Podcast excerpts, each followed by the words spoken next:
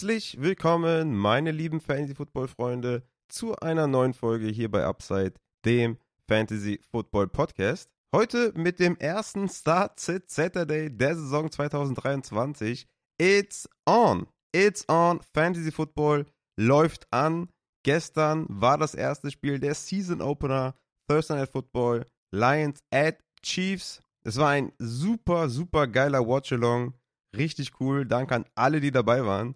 Es war durchgängig Interaktion. Die Leute hatten Bock. Wir haben uns ein paar Highlight-Videos vorher angeschaut, uns auf das Matchup eingestimmt und während dem Spiel viel, viel Spaß gehabt. Also beim nächsten Mal auf jeden Fall seid dabei, wenn ihr irgendwie das Spiel guckt, also die Night Games schaut, dann kommt gerne vorbei.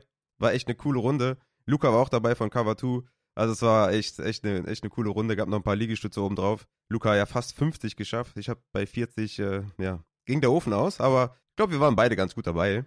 Aber ich will euch nicht zu lange aufhalten mit Non-Fantasy Talk, weil das wird hier, glaube ich, eine lange Folge. Ich habe ja mit dem Matze schon den Injury Report aufgenommen am 7.9. Ich nehme jetzt diese Folge am 8.9. auf und am 9.9. erscheint dieser Podcast und ich glaube, der Injury Report alleine ist schon knapp 50 Minuten. Wir gehen da wirklich fast auf jeden Spieler ein. Also von daher würde ich sagen, ja, wir gehen mal, wir gehen mal geschwind rein in die Folge. Jo, Abend. Sorry, ich melde mich hier gerade aus dem Off, weil ich hier noch ein, zwei Injury News jetzt gesehen habe. Die Folge habe ich jetzt äh, heute Mittag schon aufgenommen. Wir haben jetzt 20.44 Uhr und das füge ich jetzt nochmal hinten dran. Sogar noch eine äh, Content-Nachricht und zwar der Templer hat mir seinen Codekicker geschickt. Also der kommt auch noch am Ende. Also wilde Folge. Ich glaube, das, äh, keine Ahnung, zwei Stunden Folge oder so. Aber am Ende kommt noch der Codekicker dazu. Also checkt das auf jeden Fall ab. Das und noch zwei Nachrichten, beziehungsweise zwei News, die mich jetzt hier gerade erreicht haben die ich auf jeden Fall unterbringen möchte. Christian Watson von den Green Bay Packers ist officially out. Das bedeutet, John Love ist ein Sit, Aaron Jones ist ein Start, Jaden Reed ist ein sneaky Start diese Woche. Dann haben wir noch eine Nachricht, Darren Waller, Hammy, für mich ein Sit. Ich würde Darren Waller nicht spielen mit seinem Hammy. Ist heute gekommen, ist eben gekommen die Nachricht, Darren Waller, Tight End der New York Giants, Hammy. Hammy bin ich raus, gar kein Bock. Ich bin raus, Waller sitten. Ich habe euch ja Später bei den Titans nenne ich euch ein paar Kandidaten. Ich kann es jetzt hier nochmal kurz sagen. Für mich tatsächlich Luke Musgrave, ein Startkandidat. Watson ist out. Taysom Hill für mich, ich würde den, würd den snacken. Ich würde den snacken. Ich würde Waller, wenn er dann noch auf out ist, auf IR packen und mit Taysom Hill, äh, Taysom Hill holen. No matter what, ich würde das machen. Ich denke mal, Everett wird schon weg sein. Ich denke, Jack Ferguson wird weg sein. Hayden Hurst ist natürlich auch ein sneaky Starter. Das sind die Alternativen für alle, die Darren Waller früh gedraftet haben. Und just in dem Moment, ich meine es wirklich ernst, wir haben 20.47 Uhr jetzt, ne? Und jetzt um 20.46 Uhr kommt jetzt hier die Nachricht, Sean McVay sagt, es gibt eine Wahrscheinlichkeit, dass Wide Receiver Cooper Cup morgen auf IA platziert wird. Puh, puh. Das ist heavy. Sorry für die Walrus-Geräusche, aber das haut mich gerade um. Das wäre wirklich der Worst Case, der passieren konnte, dass wir hier vier, fünf Wochen auf Cooper Cup verzichten. Also das wäre wirklich hart, aber damit müssen wir umgehen. Mal schauen, ob es morgen wirklich passiert. Mehr dazu dann vielleicht Sonntag im Livestream, was ich davon halte. Gut ist zumindest, dass er dann völlig fit ist, ne? Und vielleicht dann getradet wird zu den Kansas City Chiefs, weil die brauchen Wide Receiver Hilfe. Das wäre natürlich der Knaller. Aber ja, ich würde da mal anklopfen, an jeden Cooper Cup Owner mal ein Angebot rausschicken, vielleicht mal, ne, klar, ein bisschen tiefer ansetzen, jetzt nicht direkt Kevin Ridley bieten, weil das, da würde man sich ins eigene Fleisch schneiden. Aber vielleicht bei einer fetten Performance von Mike Williams, vielleicht mal Mike Williams anbieten für Cooper Cup. Dodson bei einer guten Performance vielleicht mal anbieten. Ich meine, klar, ihr würdet dann vier, fünf Wochen auf ne, verzichten. Ich, ich verstehe das, ne? Aber die Upside, die Cooper Cup dann mitbringt, wenn er wieder da ist, halt brachial. Das wären jetzt vielleicht mal so zwei Denkanstöße für euch. Yo, also das nochmal kurz aus dem Off, okay? Waller nicht aufstellen, Watson ist out, Cooper Cup ist auf IR oder vielleicht auf IR morgen und der Codekicker kommt auch noch hinten dran. Also von daher, yo, viel Spaß mit der Folge, let's go. Aufbau des Start Sit Saturdays ist folgender. Normalerweise kommen hier News jetzt erstmal an der Stelle. Wir haben jetzt hier tatsächlich nicht so viele News und die News, die wir haben, habe ich mit dem Matze besprochen und werdet ihr am Ende der Folge dann hören. Deswegen lasse ich die News jetzt erstmal aus. Wir haben auch keine Verletzten jetzt im Spiel gehabt oder sonstige Sachen, Trades oder unerwartete Signings oder so. Aber in Zukunft würde hier an der Stelle News kommen. Dann machen wir natürlich das Thursday Night Football Spiel, also Review zum Spiel. Und dann kommen wir auch schon zu den Starts und Sits, zu den Starts of the Week, also jemanden, der relativ überraschend hoch im Ranking ist und für den ich meine Kids abgeben würde, nur um den in meinem Team zu haben, um den zu starten in meinem Lineup. Also das ist sowas wie, also das ist ein Start of the Week Vor allem dann auf Quarterback, die man ja nicht so oft findet oder nicht so leicht findet. Dann gibt es noch ein paar Strong Starts, Flexer mit Floor, Flexer mit Upside und am Ende noch Wide Receiver aus der zweiten Reihe. Das alles machen wir für Running Back und Wide Receiver. Tight End gibt es natürlich auch noch ein paar Startsets.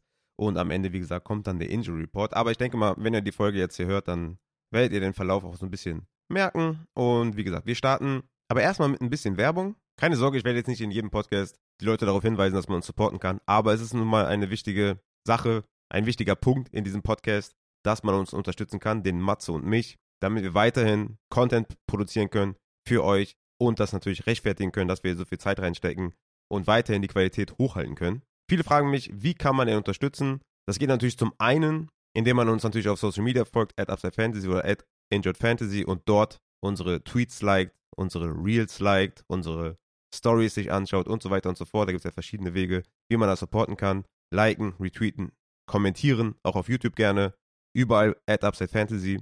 Und es gibt natürlich auch den Patreon-Weg. Es gibt im Grunde genommen zwei Content-Tiers, zwischen denen ihr wählen könnt. Das erste Tier ist das 2,50 Dollar Tier. Dieses Tier enthält den Zugang zu den Upside Community Channels im Discord. Das heißt, ihr könnt mit der gesamten Community kommunizieren und euch einfach austauschen zu verschiedenen Start-Sit-Entscheidungen, Trade-Angeboten oder Wafer-Entscheidungen. Außerdem erhaltet ihr Zugang zum Wafer Report und zu Rafas räudiger Defense, die wöchentlich erscheint. In diesem Tier sind allerdings keine Rankings drin. Die Rankings sind erst im High-Floor-Tier drin. Für nur 6 Dollar bekommt ihr wöchentlich In-Season-Rankings. Für die Position Quarterback, Running Back, Wide Receiver, Tight End und Defense. Dort sind aber nicht nur In-Season-Rankings drin. Dort gibt es auch den Direct Message Support. Das bedeutet, du registrierst dich auf Patreon, verknüpfst deinen Account mit Discord und dann kannst du mit mir in den DM Service wechseln. Dort können wir zusammen, du und ich, uns austauschen über dein Team. Roster-Evaluation, Start-Sit-Entscheidungen, Trade-Angebote, Wafer-Wire-Entscheidungen. All das können wir besprechen mit dem Direct Message Support. Ich stehe in diesem 6-Dollar-Supporter-Tier quasi 24-7 für dich bereit, um deine Fragen zu beantworten. Die beiden anderen Supporter-Tiers enthalten zum einen ein T-Shirt, was jährlich konzipiert wird, und zum anderen ein Hoodie, der jährlich konzipiert wird, extra für dich oder für die Supporter in diesen jeweiligen Tiers. Check gerne patreon.com fantasy, informier dich über die einzelnen Tiers, komm in den Discord, unterstütz mich, unterstütz den Matze, unterstütz die Community, sei Teil der Community und lass uns einfach Spaß haben am Fantasy Football. Ja, und in diesem Sinne gehen wir dann auch rein in den Season Opener. Vorweg, don't overreact in Woche 1 Natürlich hier im Season Opener und auch am Sonntag, ja, wenn da ganz merkwürdige Sachen passieren. Justin Jefferson sieht nur ein Target. Oder, also ich meine, das ist wirklich sehr unwahrscheinlich, aber ihr wisst schon, was ich meine, ja, also wirklich unvorhersehbare Sachen. Oder auch tatsächlich irgendwelche Sleeper oder Mid-Round-Targets, Late-Round-Targets, die nicht gut performen oder wenig involviert sind. Don't overreact in Woche 1 ist wichtig. Es ist ein Indikator in Woche 1, wie die Teams vielleicht Woche 2, 3, 4 bestreiten werden aber man muss das auch alles immer im Kontext sehen und Total Stats reichen da nicht aus. Ne? Wenn ich da an Jared McKinnon zum Beispiel gestern denke, habe äh, wirklich mich auch in den Schlaf geweint, mehrfach auch als Flexer mit Upside deklariert, was er auch war, wenn man ehrlich ist. Und die Total Stats sind einfach beschämend, ja, also zwei Opportunities für 10 Yards. Aber er hatte 30,6% Snaps, Pacheco mit 46% und hat 14 der 15 Third oder Fourth Downs auf dem Platz gestanden und drei von drei Snaps inside 10. Also das ist dann hinter den Total Stats wichtig ne, für die Evaluation. Aber dazu komme ich gleich. Ich wollte das nur mal kurz als kleines Beispiel nennen, dass alles ein bisschen auch im Kontext äh, zu sehen ist. Vor allem dann auch für die fortlaufenden Wochen. Ich würde jetzt nicht sagen, dass McKinnon ein Cut-Kandidat ist. Nicht unbedingt. Natürlich, wenn man jetzt am Wochenende, weiß ich nicht, Randall Cobb sieht 10 Targets, trotz Lazard, trotz Garrett Wilson oder so, dann würde ich natürlich auch Randall Cobb über McKinnon als Wafer-Target nennen. Ja, aber auch da würde ich jetzt nicht overreacten und sagen, für Randall Cobb schmeißt da mal 80% eures Fabs drauf. Ne? Also wie gesagt, also ich will da so ein bisschen vorbeugen und sagen, don't overreact, natürlich festhalten, analysieren und natürlich auch damit arbeiten und demzufolge Empfehlungen geben. Aber es gibt halt auch noch 16 weitere Wochen Fantasy Football und das ist nur die erste. Wir starten wie immer mit den Quarterbacks in diesem Opener. Und ja, bei dem Spiel, was 21 zu 20 für die Lions ausgeht, übrigens, ich habe es vorher getippt, dass die Lions das Spiel gewinnen, aber äh, will es auch jetzt nicht zu hoch hängen, aber Ich hab's gesagt. Ist es natürlich auch klar, dass die Quarterbacks jetzt nicht ganz so gut performen. Gerade auch in Advanced Scoring bei Quarterbacks sind beide Quarterbacks nicht über 16 Punkte gekommen.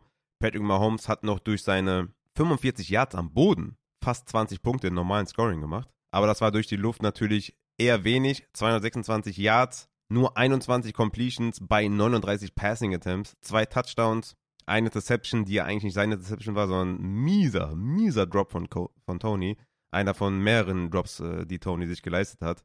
Aber er hatte halt die 4,5 Punkte am Boden und hat somit, ja, statt 15, 14 Punkte wie Goff, hat er halt fast 20 geholt, ne? Auf der anderen Seite halt Jared Goff mit 22 Completions von 35 Passversuchen, 253 Yards, ein Touchdown und eine sehr enttäuschende Leistung von Goff. Bei Mahomes kann man es ja noch erklären. Die Receiver mit unfassbaren Drops, keine Qualität dahinter. Travis Kelsey hat gefehlt. Viel Druck auch, muss man sagen. Die O-Line hat nicht geholfen. Hutchinson hat viel, viel Druck gemacht. Vielleicht positive Überraschung, die, die Detroit äh, D-Line. Wie gesagt, bei, bei Mahomes würde ich das jetzt noch erklären wollen und sagen, der, der, ne, also klar, ohne Kelsey ist natürlich schwierig. Aber Goff, also über Goff muss man eigentlich reden. Das war keine gute Leistung. Außer Amon Russell Brown war keiner so richtig gut. Reynolds hat das Beste noch gemacht aus seinen Möglichkeiten. Marvin Jones war sehr schlecht, hat einen Lost Fumble gehabt, hatte auch einen harten Drop gehabt. Laporta war okay. Aber die Receiver für Goff auch wirklich ein Fragezeichen dahinter, ob diese Offense wirklich rollen kann. Oder zumindest so rollen kann, wie wir das vielleicht vermutet hatten, dass er in einigen Matchups echt boomen kann. Das wird auf jeden Fall, ja, das bleibt abzuwarten auf jeden Fall. Bei Jared Goff, mal schauen, wo er dann nächste Woche im Ranking landet. Aber ich würde mir für Woche 2 auch eh schon mal Daniel Jones vom Waiver holen, der gegen die Arizona Cardinals spielt. Das mal schon mal als kleiner Verweis für Woche 2. Und wir können dann, glaube ich, auch schon zu den Runningbacks kommen, weil bei den Wide Receivers nicht viel zu sagen. Mahomes ist ein Start, spielt weiterhin auf eurer äh, Quarterback 1 Position und Jared Goff ist dann vielleicht doch eher ein Streamer als ein fester Starter für die ersten Wochen. Denn auf Running Back haben wir auch wirklich viel zu bereden, glaube ich, heute. Wir starten wieder bei den Chiefs. Wie gesagt, Pacheco war der Leadback mit 46,8% Snapshare. McKinnon war Zweiter mit 30,6% und eben, wie gesagt, 14 der 15 Third und Fourth Downs stand er auf dem Feld und bei drei von drei Snaps inside 10 stand er auf dem Feld. Eine Sache, die er auch letztes Jahr sehr gut gemacht hat, war halt die Red Zone.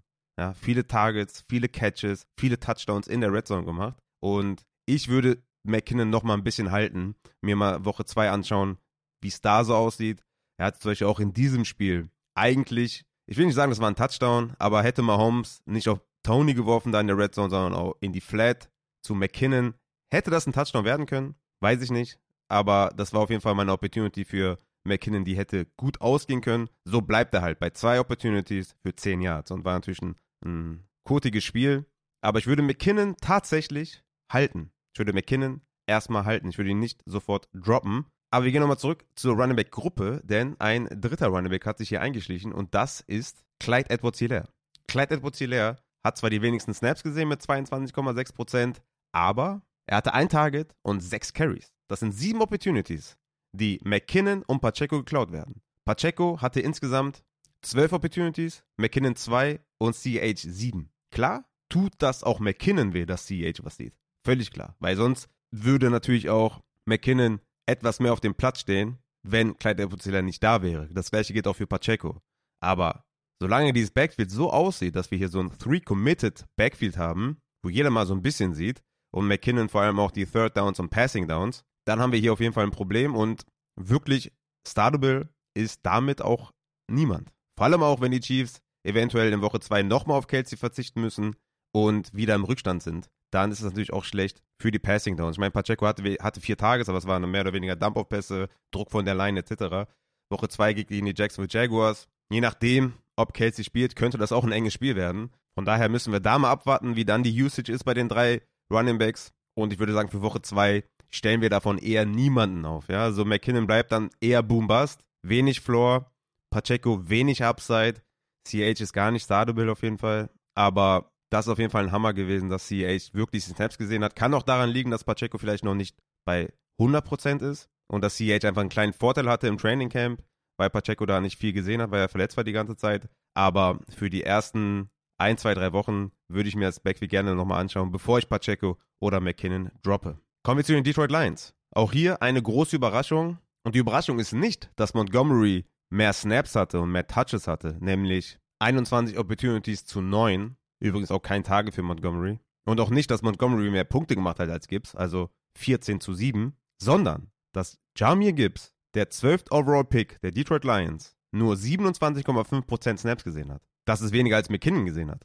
Nur mal so zum Vergleich. Das sind 5% mehr als CH gesehen hat. Nur mal so zum Vergleich. Montgomery war klarer Leadback. 55 zu 19 Snaps in, in Prozent, 69,6 zu 27,5. Klarer Leadback. Das ist ja fast ein 70-30-Split. Ja? Das ist schon enorm. Montgomery hatte 20 Routen, Jamie Gibbs 9. Jamie Gibbs hatte auch nur zwei Targets. Er sah bei beiden Targets mega explosiv aus und sah auch bei den, bei den Runs mega explosiv aus. Aber das bringt dir halt nichts, wenn du keine Touches siehst, wenn du keine Opportunity siehst. Und wenn du so eine Diskrepanz hast, von 69,6% zu 27,5%. Puh, also die ersten Wochen, Jamie Gibbs aufstellen, da habe ich ein bisschen meine Fragezeichen. Jamie Gibbs droppen oder Season Long Output so sehen, dass man, dass der kein Third Round Pick wert war? Nein, wir halten nur Woche 1 fest. Und das ist ein eventueller Trend, der sich anbahnen könnte den ersten Wochen, dass Jamie Gibbs vielleicht nicht spielbar ist, sondern sehr boom-bust abhängig. Nächste Woche in die Seahawks. Könnte das, also sollten die Seahawks die Rams komplett überrennen, sollte das hier ein großes oder ein hohes Over-Under werden mit vielen, vielen Punkten gegen die Seahawks. Das könnte Jamie Gibbs natürlich auch wieder gut tun, ja, wenn die Seahawks vielleicht auch in Führung sind und so weiter und so fort. Also Jamie Gibbs war mega explosiv und sehr, sehr gut sah der aus. Man kann hier nur hoffen, dass der Rookie leicht reingefüttert wird. Es kann aber auch gut sein, dass der Drittrunden-Invest in Gibbs später in der Nachbetrachtung als Bust enden könnte. Tendenziell würde ich hier tatsächlich sagen, bei Low Jamie Gibbs. Falls ihr auf Running Back dünn aufgestellt seid, könnte man einen Wide Receiver in einer Wide Receiver 3 Range oder so mal für Jamie Gibbs anbieten. Ich kann mir sehr gut vorstellen, dass der Jamie Gibbs Owner überhaupt nicht zufrieden ist. Also ich bin selbst Jamie Gibbs Owner, bin natürlich auch nicht zufrieden, aber ich weiß das Ganze einzuschätzen. Vielleicht kann man hier Jamie Gibbs günstig holen und ich bin mir eigentlich sicher, dass der noch im Verlaufe des Jahres sehr, sehr gute Punkte erzielen kann. Aber gestern, das war schon sehr enttäuschend von der Usage und das konnte man auch nicht erwarten, dass das so eine große Diskrepanz ist in den Snaps und dass Jamie Gibbs nur neun Opportunities bekommt. Na, also das ist schon ein bisschen wenig. Montgomery natürlich auf der anderen Seite war in meinen Rankings Top 15 Running Back, war für mich ein Strong Start. Hat es ja eigentlich nur in einem, in einem Drive hat es gerichtet, ne? Also er hatte ja, glaube ich, bis zum, oder Ende dritte Viertel hat er, glaube ich, fünf Punkte oder so. Also auch da war er jetzt nicht so teuer, hat, glaube ich, bis dahin neun Carries gehabt. Und dann hat er halt den Touchdown-Run, dann sind die Dolphins natürlich den Ball gelaufen, als sie geführt haben. Ja, und so kommen dann die 21 Carries für 74 Yards zustande, plus Touchdown. Hat natürlich da auch den Goal-Line-Carry bekommen. Ja, aber das wird Montys Rolle sein. Ich bin da aber auch enttäuscht, wenn ich ehrlich bin, dass der kein Target gesehen hat. Also, dass man ihn gar nicht involviert hat im Passing. Für mich auch enttäuschend und hört sich immer blöd an, aber wie viel Upside hat Montgomery wirklich? Ist das ein reiner Floor-Spieler, wo man sagt, okay, 10 bis 15 Punkte geben wir ihm, aber dass er wirklich an die 20 Punkte rankommen kann, 25 Punkte. Vielleicht hier auch jetzt ein Fenster offen, den zu verkaufen. Ich meine, ist natürlich recht komfortabel, den aufzustellen, so als Running Back 2 oder in der Flex und so. Ich habe ihn auch selber auch ich glaube jetzt dreimal oder viermal in meinen Ligen und es fühlt sich schon sehr komfortabel an und ich würde da auch nur auf ein echt gutes Angebot, ähm, ja, da auch dann wirklich den, den Zuschlag machen. Und wir müssen natürlich auch die Sonntage abwarten, was da alles für, für Sachen passieren werden. Das könnt ihr euch jetzt noch gar nicht vorstellen. Aber tendenziell würde ich sagen, dass Montgomery, sollte er so wenig im Passing eingesetzt werden, halt ein Jamal Williams Plus sein kann, weil er etwas besser ist als Jamal Williams. Aber ich war dann doch, doch enttäuscht, trotz der hohen Usage, dass er wenig im Passing gesehen hat nämlich gar nichts. Aber wie gesagt, das vielleicht mal in der Montagsfolge oder so, was man für äh, Sell High bei Low-Spieler machen kann, wenn wir auch die anderen Spieler alle gesehen haben. Und damit können wir auch weitergehen zu den Wide Receivers. Auch hier starten wir wieder mit den Kansas City Chiefs. Da habe ich einen Tweet gesehen von Ed Matt Derrick, der schrieb: Chiefs Wide Receiver Expected Catch Percentage. Marcus Valdez Scantling bei plus 34,9, also das ist gut. Justin Ross bei 25,8, also plus. Justin Watson bei minus 1,7. Das ist okay. Also expected heißt ja natürlich immer der Replacement-Spieler oder der durchschnittliche NFL-Spieler, ob der den Ball gefangen hätte. Expected. Richie James bei minus 10,3. Hm. Rashi Rice bei minus 10,6. Tony bei minus 58,9. Und Sky Moore bei minus 61,3. Insgesamt 8 Drops der Receiver. Kein Receiver hatte mehr als 50 Receiving Yards. 11 Chiefs-Spieler hatten einen Catch an diesem Abend und Sky Moore ist nicht darunter. Sky Moore ist aber bei den Wide Receivers, die viele Snaps hatten. Sky Moore hatte 45 Snaps, die meisten unter allen Wide Receivers. MVS hatte 41, Richie James 23, Rushy Rice 20, Justin Watson 19, Tony 16 und Justin Ross 6. Sky Moore ist sogar 29 Routen gelaufen. Sky Moore hatte aber drei Targets, ein Carry und null Catches. Es sieht nicht wirklich besser aus bei den anderen Wide Receivers. MVS hatte zwei Targets für zwei Receptions, hatte das Big Play, deswegen hatte er 48 Receiving Yards. Justin Watson hatte auch ein Big Play, zwei Receptions, 45 Yards. Richie James eine Reception für 6 Yards. Ja, und Justin Ross noch eine Reception und Kadarius Tony noch eine Reception bei 5 Targets. Das war komplett unterirdisch. Tony mit den meisten Targets, und zwar 5. Neben Rushy Rice, der auch 5 hatte, der auch den Touchdown gefangen hat. Ich habe es ja auch gesagt, einer von denen fängt einen Touchdown, oder vielleicht fangen auch drei je von denen einen Touchdown. Ja, so ist halt Rushy Rice gewesen, hat trotzdem nur 10 Punkte gemacht mit Touchdown. Und es war klar, dass Mahomes den Ball verteilen wird. Und ich sehe eher Hoffnung. Also viele sagen jetzt, viele sagen jetzt, ja, okay, also wenn man ohne Kelsey schon wenig Target sieht, wie soll es dann mit Kelsey besser werden? Ich denke, dass die Aufmerksamkeit der Defense und die Struktur der Defense sich halt verändert, wenn Kelsey da ist und das Räume öffnet für die anderen.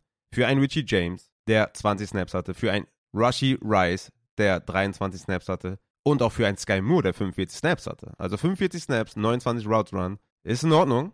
Ist jetzt nicht, dass ich jetzt sage, wow, oh mein Gott, holt euch diesen Typen. Was ist das? Das ist jetzt hier nicht so Gabe Davis Niveau oder sowas, ja, aber das ist, ist in Ordnung, ja. Es ist in Ordnung. Und mit Kelsey sollte das, wie gesagt, auch mehr Räume öffnen für die anderen Receiver. Auch hier muss ich sagen, Sky Moore ist für mich noch kein Drop-Kandidat. Ich möchte mir auch da erstmal die nächsten Wochen anschauen. Wie gesagt, Jacksonville, Chicago, Jets, Minnesota, Denver.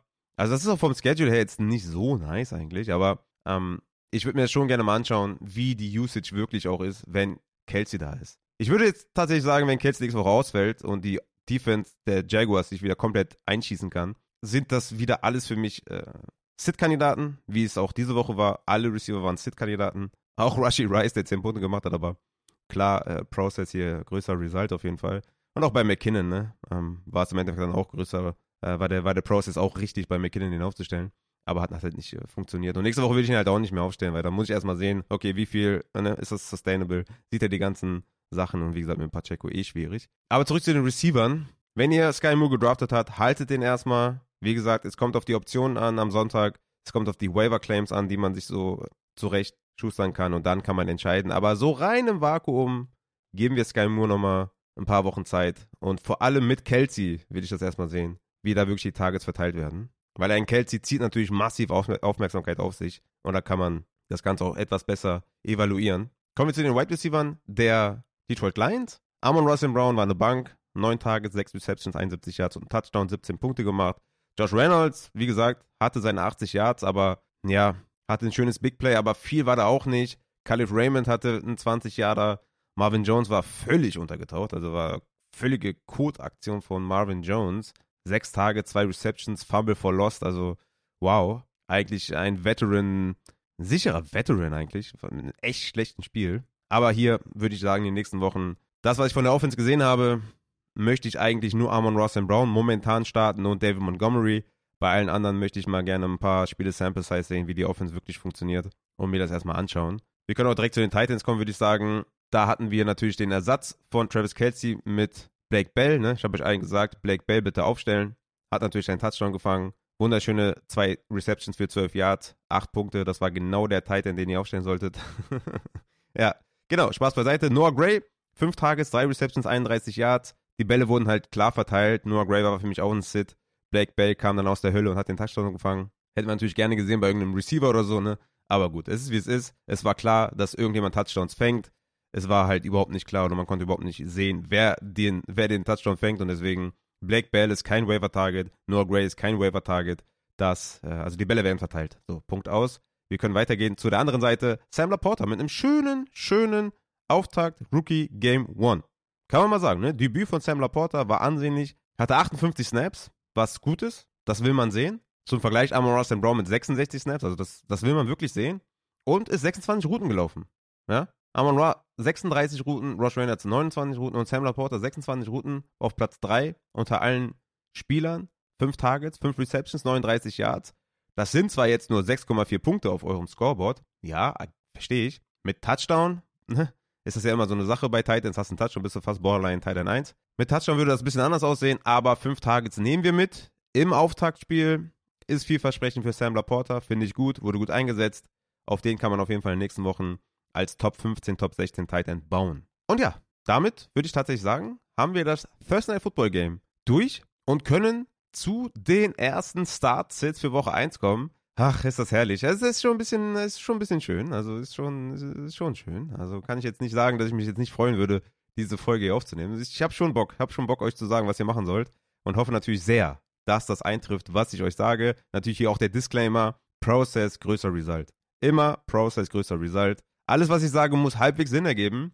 Alles, was ich sage, muss halbwegs nachvollziehbar sein. Und alles, was ich sage, muss nicht unbedingt eintreffen. Ja, es wird viel, viel geben, was ich falsch sage. Es wird viel, viel geben, was ich richtig sage. Meistens ändert man sich nur an die schlechten Sachen. So ist der Mensch nun mal. Ich bin genauso. Wenn mir am Tag 20 schöne Sachen passieren, aber eine schlechte, dann ist natürlich das, was ich meiner Frau das als erstes erzähle, das Schlechte. Das ist einfach so, es verankert in uns. Aber denkt immer dran, ich stelle die Spieler ja selber auf. Ja? Ich habe selber McKinnon gestartet. Ja? Ich habe selber Montgomery gestartet. Er hat zwar 13 Punkte gemacht, aber ist jetzt auch nicht der Knaller. Ich habe selber Jerry Goff gestartet, habe selber mal Holmes gestartet. Ne? Denkt immer dran, ich spiele selber Fantasy, zwölf Ligen. Auch ich werde Matchups verlieren aufgrund meiner Entscheidungen. Versuche euch trotzdem immer die besten Trends oder auch die besten Stats oder auch die besten Advices zu geben für euer Team. Aber ihr müsst natürlich auch im Endeffekt irgendwie auch, auch so euer Gut-Feeling, ne? wie, wie fühlt man sich bei dem Spieler, müsst ihr natürlich auch mal selber entscheiden, spiele ich den jetzt doch, spiele ich den nicht. Und am Ende ist immer wichtig, Process größer Result. Okay? In diesem Sinne starten wir mit meinem Quarterback Start of the Week und das ist Geno Smith von den Seattle Seahawks. Mein Quarterback 9, er war der Quarterback, den ich euch allen immer gesagt habe, als Late Rounder, holt mir Geno. Start of Season Schedule ist wunderschön und startet gegen die LA Rams. Hier auch immer lustig, ich habe so ein paar, paar Nachrichten bekommen, dass die Rams bei vielen bei Strength of Schedule rot waren, also als schwer deklariert wurden. Ja, also, also das waren auch 2023er Stats, wo vielleicht viele nicht mitbekommen haben, dass Jane Ramsey halt nicht mehr da ist und dass die komplette Secondary komplett auseinander äh. Also geiles Matchup, lasst euch davon nicht blenden, wenn äh, man muss alles im Kontext sehen, okay? Das ist ein geiles Matchup. Die Seahawks haben hier überall Mismatch all over the place. Lockett wird zerstören, DK wird zerstören. Die haben überhaupt keine Coverage-Spieler, die Seattle, äh, die LA Rams und die Seattle Wide Receiver zu covern. Wer ist sogar Jace Anfit. Also das wird ein Spaziergang für die Wide Receiver. Die Seattle Seahawks haben das fünfthöchste Implied Team Total mit 25,5, also Projected Points laut Vegas. Und ja, die Rams Defense ohne Ramsey, also die Secondary, also das, ähm, ja. Also startet Geno Smith völlig selbstbewusst, mein Quarterback 9 auf jeden Fall aufstellen. Ich habe da noch einen mit reingeschmissen, weil Gino vielleicht durch, meinen ganzen, durch meine ganze Werbung in der Offseason vielleicht vergriffen ist als Start of the Week. Habe ich noch Kirk Cousins mitgebracht gegen die Tampa Bay Buccaneers. Der hat das vierthöchste Implied Team Total, also die Projected Points von Vegas, mit 25,7. Die Bucks Secondary wird Justin Jefferson, TJ Hawkinson und Jordan Addison nicht stoppen können. Es wird, glaube ich, ein High-Scoring-Game. Ich denke, es wird ein Shootout. Es wird mehr Punkte geben als gestern. Und auch hier, hier sieht man ja, ne? Gestern 21 zu 20, also 41 Punkte insgesamt, davon ein Defensive Touchdown. Natürlich gibt es hier nicht viele Fantasy-Punkte, ne? Detroit Lions und KC. Da war eigentlich nur Monty, Amon Ra, ich meine, Rice 10 Punkte bringt dich auch nicht wirklich weiter. Monty 13, okay. Aber das war auch Fantasy-wise einfach nicht viel, weil es kein High-Scoring-Game war. Wir wollen Games mit vielen Scores. Und das wird, glaube ich, hier bei Minnesota gegen Tampa Bay der Fall sein. Beide, Minnesota und die Buccaneers mit schlechten Defenses. Und das sollte auf jeden Fall knallen. Kirk Cousins, Geno Smith. Rein auf jeden Fall. Strong Start für mich Tua Tango Vailoa von den Miami Dolphins bei den Chargers. Das Over-Under ist hier bei 51. Das Implied Team Total ist bei 24 bei den Miami Dolphins, sind drei Punkte Underdog. Er hat Tyreek Hill, er hat Jalen Waddle, die unfassbar after the catch sind. Tyreek Hill brauche ich euch nicht zu erzählen, was das für ein Typ ist. Also ich habe hier eigentlich kaum Bedenken, dass Tua hier ein gutes Spiel hat. Ist für mich ein Strong Start in Woche 1. Ich würde ihn sofort spielen. Ich habe euch zwei Streaming-Quarterbacks mitgebracht. Zum einen ist es Sam Howell, mein Quarterback 17 diese Woche, gegen die Arizona Cardinals. Es ist das beste Matchup, was man sich wünschen kann als Streaming-Quarterback. Man spielt zu Hause, man spielt gegen ein Rebuilding-Team. Auf der anderen Seite ist ein Joshua Dobbs auf Quarterback. Sam Howell wird ja höchstwahrscheinlich sogar Terry McLaurin dabei haben. Dodson, die werden diese Secondary komplett auseinandernehmen. Also Sam Howell für mich ein absolut geiler Streaming-Quarterback. Ich würde Sam Howell über Russell Wilson, Brock Purdy, Derek Carr oder auch Matthew Stafford spielen. Also ein wahrer Streaming-Quarterback, Sam Howell. Der andere Streaming-Quarterback ist ein bisschen deeper und das ist Baker Mayfield, mein Quarterback 23 diese Woche von den Tampa Bay Buccaneers bei den Minnesota Vikings. Wie gesagt, die Vikings Defense ist trash, die Secondary ist trash. Wenn nicht gegen die Vikings, wann dann, ja? Wenn du Baker gedraftet hast, aus irgendeinem Grund, vielleicht weil du ihn am College geliebt hast, weil du ihn vielleicht durch die Werbung in den letzten Jahren lieben gelernt hast. Oder vielleicht hast du gar keinen Quarterback bekommen in deinem Draft. Oder vielleicht hast du Jordan Love gedraftet in deinem Draft. Und da fällt jetzt Watson vielleicht aus oder Dubs fällt aus. Dann würde ich Baker Mayfield starten bei den Minnesota Vikings. Shootout incoming. Für mich ein streamable Quarterback, Baker Mayfield. Sits diese Woche sind für mich zwei My Guys auf Quarterback. Zum einen Jordan Love von den Green Bay Packers bei den Chicago Bears. Erstens haben die Chicago Bears einen kleinen Turnaround in der Defense hingelegt mit Traymond Edmonds, TJ Edwards, Yannick Ngakwe. Also der Pass Rush ist besser geworden. Die werden mehr Druck ausüben als die Defense 2022. Und du weißt bei Jordan Love, stand heute nicht, spielt Christian Watson, spielt Romeo Daubs oder hat er nur Jaden Reed und Musgrave. Ja, das ist, das ist natürlich ein Faktor. Und Aaron Jones natürlich im Passing, aber klar. Ähm, das ist ein Faktor. Also Jordan Love ist für mich diese Woche auf jeden Fall ein Sit. Ich würde ihn nicht aufstellen, davon ausgehend, dass die Receiver nicht fit sind. Kenny Pickett von den Pittsburgh Steelers ist für mich diese Woche auch ein Sit gegen die San Francisco 49ers, weil Nick Bosa einen Monstervertrag unterschrieben hat und jetzt beim Team wieder ist und spielen wird. Ich meine, die Secondary der San Francisco 49ers ist weiterhin dünn, aber der Pass Rush ist natürlich brutal mit Bosa. Ich meine, ich habe Bock auf die Steelers, ich habe Bock auf Deontay, auf Pickett, auf Fryermuth, auf Warren. Ich habe Bock auf die, aber nicht gegen San Francisco. Da würde ich mir vielleicht einen Sam Howell holen oder vielleicht auch einen Brock Purdy. Sind mir da sichere Varianten als Kenny Pickett in Woche 1 gegen San Francisco. Kommen wir zu den Running Backs. Strong Start auf Running Back. Für mich zum einen Aaron Jones von den Green Bay Packers bei den Chicago Bears. Wie gesagt, ohne Watson, ohne Dobbs, das, das soll Targets, Targets regnen. Ich meine, das haben wir natürlich jetzt auch, äh, oder ich habe das natürlich auch bei McKinnon gesagt. So, fair. Wer jetzt, wer jetzt da irgendwie den Podcast hört und sagt, ja, äh, war da nicht was mit McKinnon? Ja, ja, da war was. Aber Aaron Jones, anders als McKinnon, ist auch ein guter Runner, wird auch im Running Game eingesetzt und so weiter und so fort.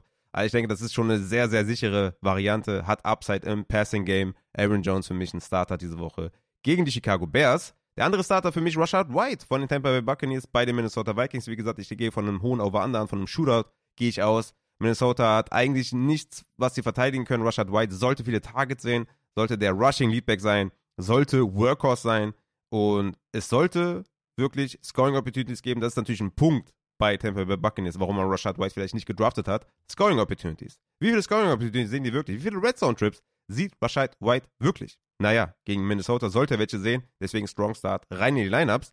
Flexer mit Upside habe ich zum einen J.K. Dobbins gegen die Houston Texans. Top Matchup. Sollten früh in Führung gehen, sollten viel laufen. Für mich ist sogar Gus Edwards ja so ein sneaky 14er, 16er Liga Flexer, irgendwie sowas. J.K. Dobbins, das sollte wirklich klein gegen Houston, sollte viel, viel gelaufen werden. Ich würde J.K. Dobbins sehr, sehr gerne aufstellen. Dann habe ich noch einen Flexer mit Upside, vielleicht einen Flexer mit Boom-Bass-Potenzial, Devin Cook von den New York Jets gegen Buffalo.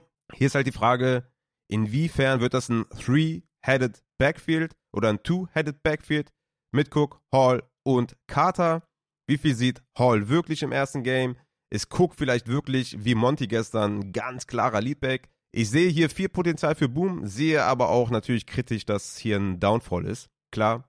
Aber wenn ich jetzt zum Beispiel gestern McKinnon ge ähm, gespielt habe, dann würde ich vielleicht auch mal versuchen, Devin Cook äh, zu spielen, oh, dass er es rausreißt. Ich kann mir schon vorstellen, dass hier 20-Punkte-Performance drin ist, als klarer Leadback einer vielleicht eher rush-orientierten Offense. Dann haben wir Flexer mit Floor. Da habe ich euch einige mitgebracht, weil wir hier irgendwie in dieser Range äh, Running Back 17 bis Running Back 27 echt viele Floor-Guys haben. Und ich starte mit Miles Sanders von den Carolina Panthers bei den Atlanta Falcons. Frage ist hier natürlich etwas, wie viel Passing Downs er sieht. Aber ist natürlich ein gutes Matchup, viel Volume. Wird Atlanta führen? Muss Carolina nachziehen? Wer ist der Receiving Back? Ist es Hubbard? Es ist so ein bisschen die Frage, wie hält die O-Line? Gibt es Goal-Line-Attempts und so weiter und so fort? Rookie Quarterback im ersten Spiel hat man natürlich ein bisschen Fragezeichen, aber Flexer mit Floor gebe ich Miles Sanders auf jeden Fall. Cam Akers von den LA Rams bei den Seattle Seahawks. Auch hier ist die Frage ein bisschen, was ist mit Passing Downs? Seattle ist klarer Favorit. Also könnte das so ein sneaky Game für Kyron Williams sein, der Beatwritern zufolge da der Passing Down Back sein soll.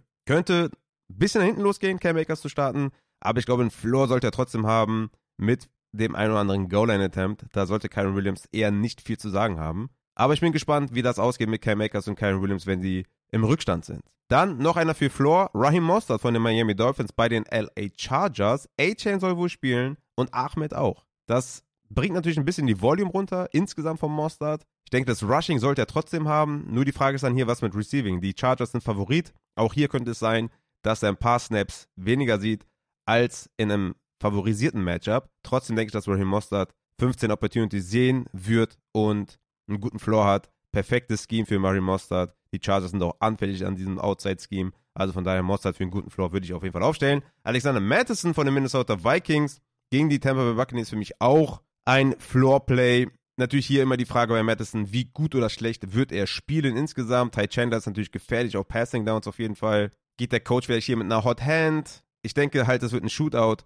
und ich will da halt meine Shares drin haben. Ähnlich gestern bei Detroit gegen KC, will meine Shares drin haben. Madison hat auf jeden Fall Floor, würde ich da auf jeden Fall aufstellen. Brian Robinson von den Washington Commanders gegen die Arizona Cardinals, jetzt oder nie. Matchup wird nicht besser werden. Washington, wenn sie irgendwie ein Matchup dominieren können oder müssen, dann gegen Arizona. Arguably das schlechteste Team der NFL. Woche 1 Brian Robinson würde mich nicht überraschen, wenn wir hier plus 20 Carries sehen und den einen oder anderen Goal-Line-Attempt. Also Brian Robinson für mich ein solider Flexer mit Floor. Kommen wir zu den Sits. Und da sind ein paar überraschende Dinger, glaube ich, dabei. Und starten möchte ich mit Najee Harris. Najee Harris von den Pittsburgh Steelers gegen die San Francisco 49ers. Für mich diese Woche tatsächlich im Zweifel ein Sit. Frage Nummer 1. O-Line versus D-Line. Schwere Nummer für Pittsburgh. Haben sich verbessert im Draft. Fair, I get it. Habe ich auch öfter schon erwähnt. Er hat sich verbessert. Aber Nick Bosa ist back. Zweite Frage. Sieht Jalen Warren Passing Downs? San Francisco ist leichter Favorit. Das könnte ein Spiel für Warren werden. Ähnlich wie für Ty Chandler. Ähnlich wie für Evan Hull oder sowas. Es könnte ein Receiving Back Spiel werden. Und Najee Harris hat in der Preseason die Receiving Downs nicht gesehen. Ich will mir das erstmal anschauen in Woche 1. Ist nicht das ideale Matchup. Jalen Warren ist eine große Gefahr. Und ich sehe einfach die Upside nicht, für Najee Harris hier gut zu punkten. Kann der 13 Punkte machen, ja. Aber für mich diese Woche eher ein Sit. Der andere ist Damian Pierce von den Houston Texans bei den Baltimore Ravens. Die Frage ist hier auch, Passing Downs. Ja? Baltimore sollte eigentlich Houston komplett dominieren. Houston hat jetzt den dritten O-Liner auf IR, wurde mir letztens im Chat gesagt auf Twitch. Ich glaube, der dritte war es. Also die O-Line fällt langsam auseinander, die eh jetzt nicht so ganz stabil war. Erstens, das ist natürlich schlecht für Damian Pierce und halt Baltimore sollte führen. Rückstand. Was passiert im Rückstand? Wer sieht die Targets? Ist es Singletary? Ich denke ja. Und das wird dann nicht schön werden für Damien Pierce. Nur über Rushes zu kommen, bei diesem Mismatch in der Line, könnte sehr schwer werden für Damien Pierce. Für mich eher ein Sit-Kandidat. James Conner von den Arizona Cardinals bei den Washington Commanders. Eine harte Run-Defense. Sehr, sehr harte Run-Defense. Und die Frage ist halt hier, wie viele Scoring-Opportunities gibt es? Ne? Ähnlich wie bei Brian Robinson auf der anderen Seite. Hier kann man halt sagen, das ist das beste Match, was Brian Robinson wahrscheinlich dieses Jahr bekommt. Und hier bei James Conner einer der schlechtesten Matchups, die James Conner sehen kann dieses Jahr. Deswegen Low Floor, für mich auch eher ein Sit. James Cook von den Buffalo Bills bei den Jets, für mich auch ein Sit. Auch vielleicht überraschend für viele. Ugly, ugly Matchup gegen die Jets. D-Line, ganz klar im Vorteil gegenüber der O-Line der Buffalo Bills. Wir wissen nicht, wie die Runningbacks eingesetzt werden. Preseason, Hype hin oder her. Wer sieht die wertvollen Opportunities inside 5, inside 10, inside 15, inside 20? Das ist die große Frage. Damien Harris ist für mich eine große Gefahr und dann noch gegen die Jets. Also ich bin da jetzt erstmal raus für Woche 1 bei James Cook. Dann vielleicht auch relativ überraschend Jamal Williams von den New Orleans Saints gegen die Tennessee Titans. Man muss natürlich hier einen kleinen Disclaimer sagen und Kendall Miller soll wohl out sein. Ja, er soll wohl out sein, aber es bleibt eine sehr, sehr taffe Run-Defense der Tennessee Titans. Hartes Matchup. Und dann ist so ein bisschen für mich die Frage, Goal-Line Committee mit Taysom Hill? Fragezeichen. Wie viel sieht Taysom Hill an der Goal-Line oder Inside 5, Inside 10? Das könnte echt eine Gefahr werden für Jamal Williams. Aber klar, sollte Miller ausfallen, ist es schon okay, ihn zu spielen. Sollte ein Volume-Play werden gegen Tennessee. Vielleicht wenig Upside, aber das Floor-Game sollte da schon recht hoch sein bei Jamal Williams. Sollte Condre Miller ausfallen. Sollte Condre Miller spielen, für mich sogar eher ein Sit. Brees Hall von den New York Jets bei den Buffalo Bills. Oder oh, zu Hause gegen die Buffalo Bills. Hier habe ich ja eben gesagt, James Cook. Ich erwarte, dass James Cook der Leadback ist und dass er die meisten Touches haben wird. Brees Hall kann ich mir nicht vorstellen. Wie gesagt, es ist ein Three-Man-Committee, Two-Man-Committee, Jets sind Underdog. Sieht Hall Receiving, sieht er kein Receiving? Es ist schwer einzuschätzen, wirklich. Also Woche 1 Hall ist für mich sehr schwer, ähnlich wie Javante in Woche 1. Also ich würde erstmal die ACL Running Backs in Woche 1 sitten. Dann komme ich zu den Sleeper Running Backs. Hier habe ich mir ein paar aufgeschrieben, die halt Gamescript-wise, ja, Vorteile ziehen können. Jetzt nicht Dion Jackson, der ein Sleeper Running Back ist für mich von den Codes gegen Jacksonville. Hier ist eher, spielt Moss, spielt er nicht. Wenn Moss nicht spielt, ist es ähnlich wie bei Brian Robinson, jetzt oder nie. Dann kannst du ihn auch direkt droppen. Also Was willst du, was willst du noch erwarten? Ja, also, entweder spielst du Dion Jackson, wenn Moss ausfällt diese Woche, oder du kannst ihn auch direkt cutten. Also Dion Jackson, Sleeper Running Back diese Woche, mein Running Back 36, Zach Charbonnet. Wie wird dieses Spiel aussehen? Ja? Wird es viele Scoring-Möglichkeiten geben? Könnte LA Rams vielleicht überraschen? Wird es doch Targets geben für Charbonnet? Wie fit ist Ken Walker, wo man jetzt noch nicht weiß, wie fit der am Sonntag ist? Da müssen wir auch die Berichte noch abwarten. Also eigentlich will ich erstmal sehen, wie die Snaps sich wirklich verteilen bei Charbonnet und Ken Walker. Aber ich sehe hier eine Sleeper-Chance für Zach Charbonnet, vielleicht die Valuable Touches inside 10 zu sehen. Und das könnte in so einem, so einem High-Scoring-Game auf jeden Fall sich gut auswirken auf Zach Charbonnet. Also ich habe, glaube ich, auch ein, zwei Shares diese Woche von Zach Charbonnet. Eigentlich will ich es nicht machen, aber ich habe irgendwie ein gutes Gefühl diese Woche bei Zach Charbonnet. Vor allem auch, weil Kenneth Walker jetzt auch auf dem Injury Report gelandet ist. Dann kommen wir zu Ty Chandler von den Minnesota Vikings gegen die Tampa Bay Buccaneers. Wie gesagt, Gamescript könnte hier eine Rolle spielen. Er könnte eh überraschen im Receiving. Er könnte vielleicht überraschen im Rushing, dass Alexander Madison schlecht aussieht.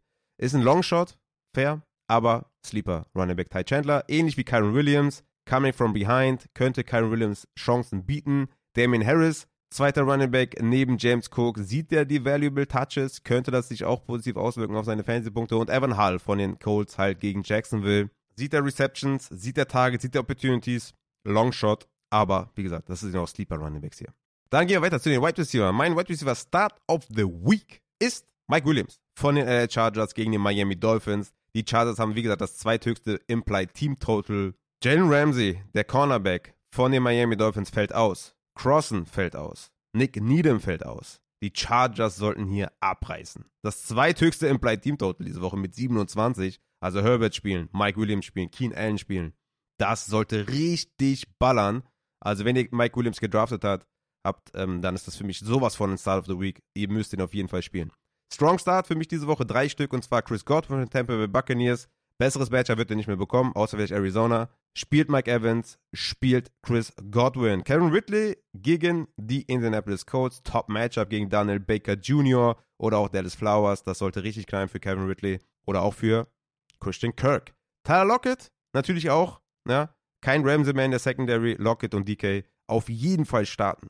Flexer mit Upside habe ich für euch Jahan Dodson mitgebracht gegen die Arizona Cardinals. McLaurin soll wohl spielen, hat keine Injury Designation mehr. Ist halt trotzdem die Frage, wie viele Snaps der wirklich sieht. Aber Dotson bleibt ein Must-Play. Arizona ist komplett Code in allen Belangen und das sollte auf jeden Fall gut werden für Jahan Dotson. Flexer mit Upside diese Woche. Mein Web war 24. Mike Evans habe ich gerade genannt. Für mich, also Evans und Godwin müsst ihr auf jeden Fall spielen. Das ist Top-Matchup und, und rein da. Flexer mit Floor habe ich euch Jordan Addison mitgebracht von den Minnesota Vikings bei den Tampa Bay Buccaneers. Ihr seht schon, viele Minnesota und Buccaneers Spieler. Ja, Spieler. Jordan Addison für Floor sollte seine sechs, sieben Targets sehen, fünf, sechs Receptions haben. Ne? Also es sollte auf jeden Fall ordentlich werden gegen Tampa Bay. Cortland Sutton von den Denver Broncos gegen die Las Vegas Raiders. Ist Judy out? Hm, könnte man sogar hier von einem krassen Upside sprechen. Ist Judy in, würde ich Sutton immer noch spielen, weil ich glaube, dass Judy nicht viel spielen wird. Sutton gegen Las Vegas, die haben sich verbessert in der Secondary, aber ja, Peter ist jetzt auch äh, schon ein bisschen älter. Ich denke, Sutton hat hier einen ordentlichen Floor. Alan Lazard von den New York Jets gegen Buffalo. Wie fit ist er? Wenn er spielt, wenn er wirklich fit ist und jetzt auch einen Full Practice hinlegt und so weiter, ist er wirklich ein Flexer. Spielt gegen Cornerback Benford. Und die Buffalo Bills haben da ein paar Schwierigkeiten. Na klar haben sie noch Davis White, aber der wird sich um Gary Wilson kümmern.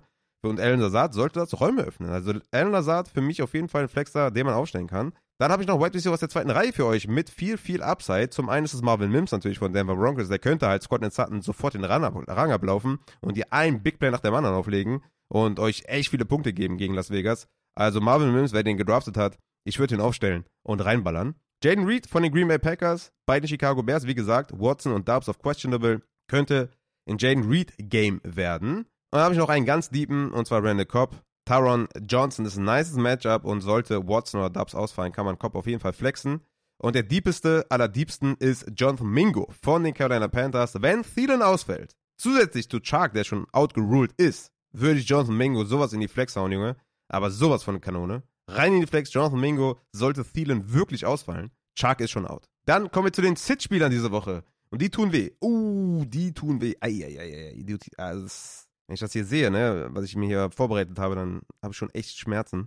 Deontay Johnson und George Pickens. Sit. Deontay Johnson und George Pickens. Sit. Es tut mir leid. Deontay. Unser, unser, unser Band ist stark, aber nicht so stark. Nick Bosa ist zurück es könnte, könnte schwierig werden für Pickett. Ähm, Im Zweifel würde ich die Receiver des Steelers wirklich sitten. Ja, also es könnte echt mies werden.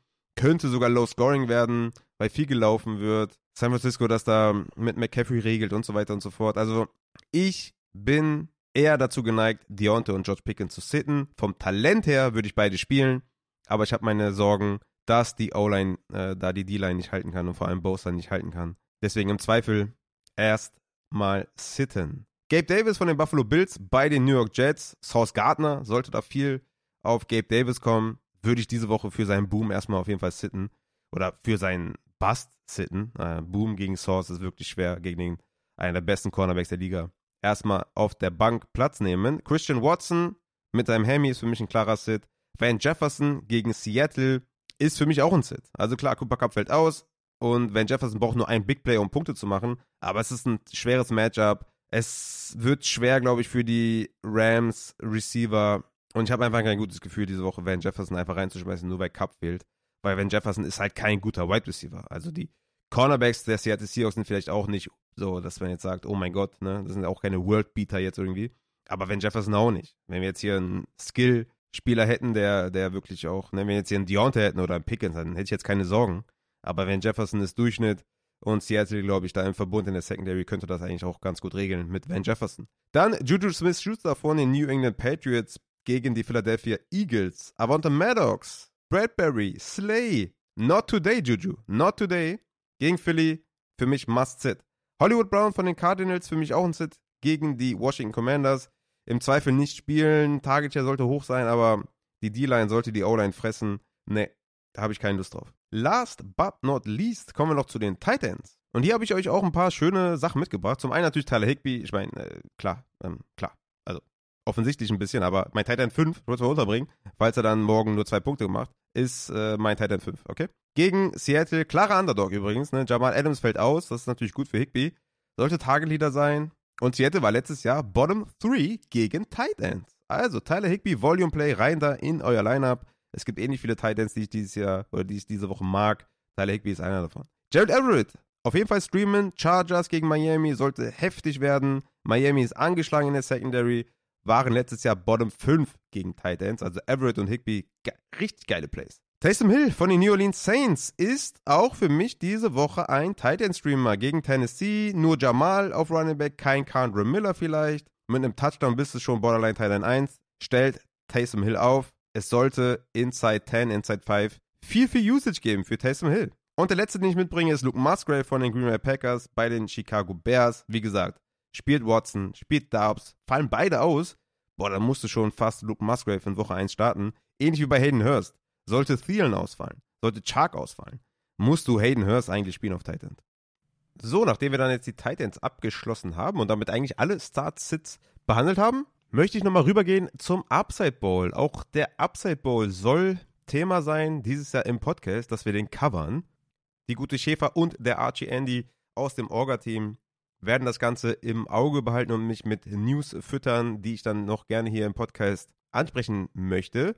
Und heute starten wir mit ein paar allgemeinen News zum Upside Bowl und zu ein paar Transactions zum Upside Bowl. Wir haben es wirklich hinbekommen, 20 Ligen voll zu machen. Das sind 240 Teilnehmer, die insgesamt 1169 Fantasy-Jahre auf dem Buckel haben. Das ist eine geile Set auf jeden Fall macht einen Durchschnitt von 4,87 Jahre pro Person Fantasy-Erfahrung. Also das ist schon, schon sehr, sehr cool. Hat die Schäfer rausgefunden. Geil, feiere ich die Stat. Also 1169 Fantasy-Jahre im Upside Bowl vertreten, 240 Teilnehmer. Wahnsinn, richtig, richtig geil. Natürlich sind auch hier die ersten Waiver durch. Der beliebteste Spieler auf dem Waiver war Dion Jackson. Er wurde insgesamt zwölfmal geclaimed für 1063 Fab. Dabei war der höchstbietende mit 651 Fab all in. Also das ist schon, ähm, Junge, das ist schon ein bisschen heftig. Das sind mehr als 50 Prozent, die ihr habt. Das war vielleicht ein bisschen zu viel.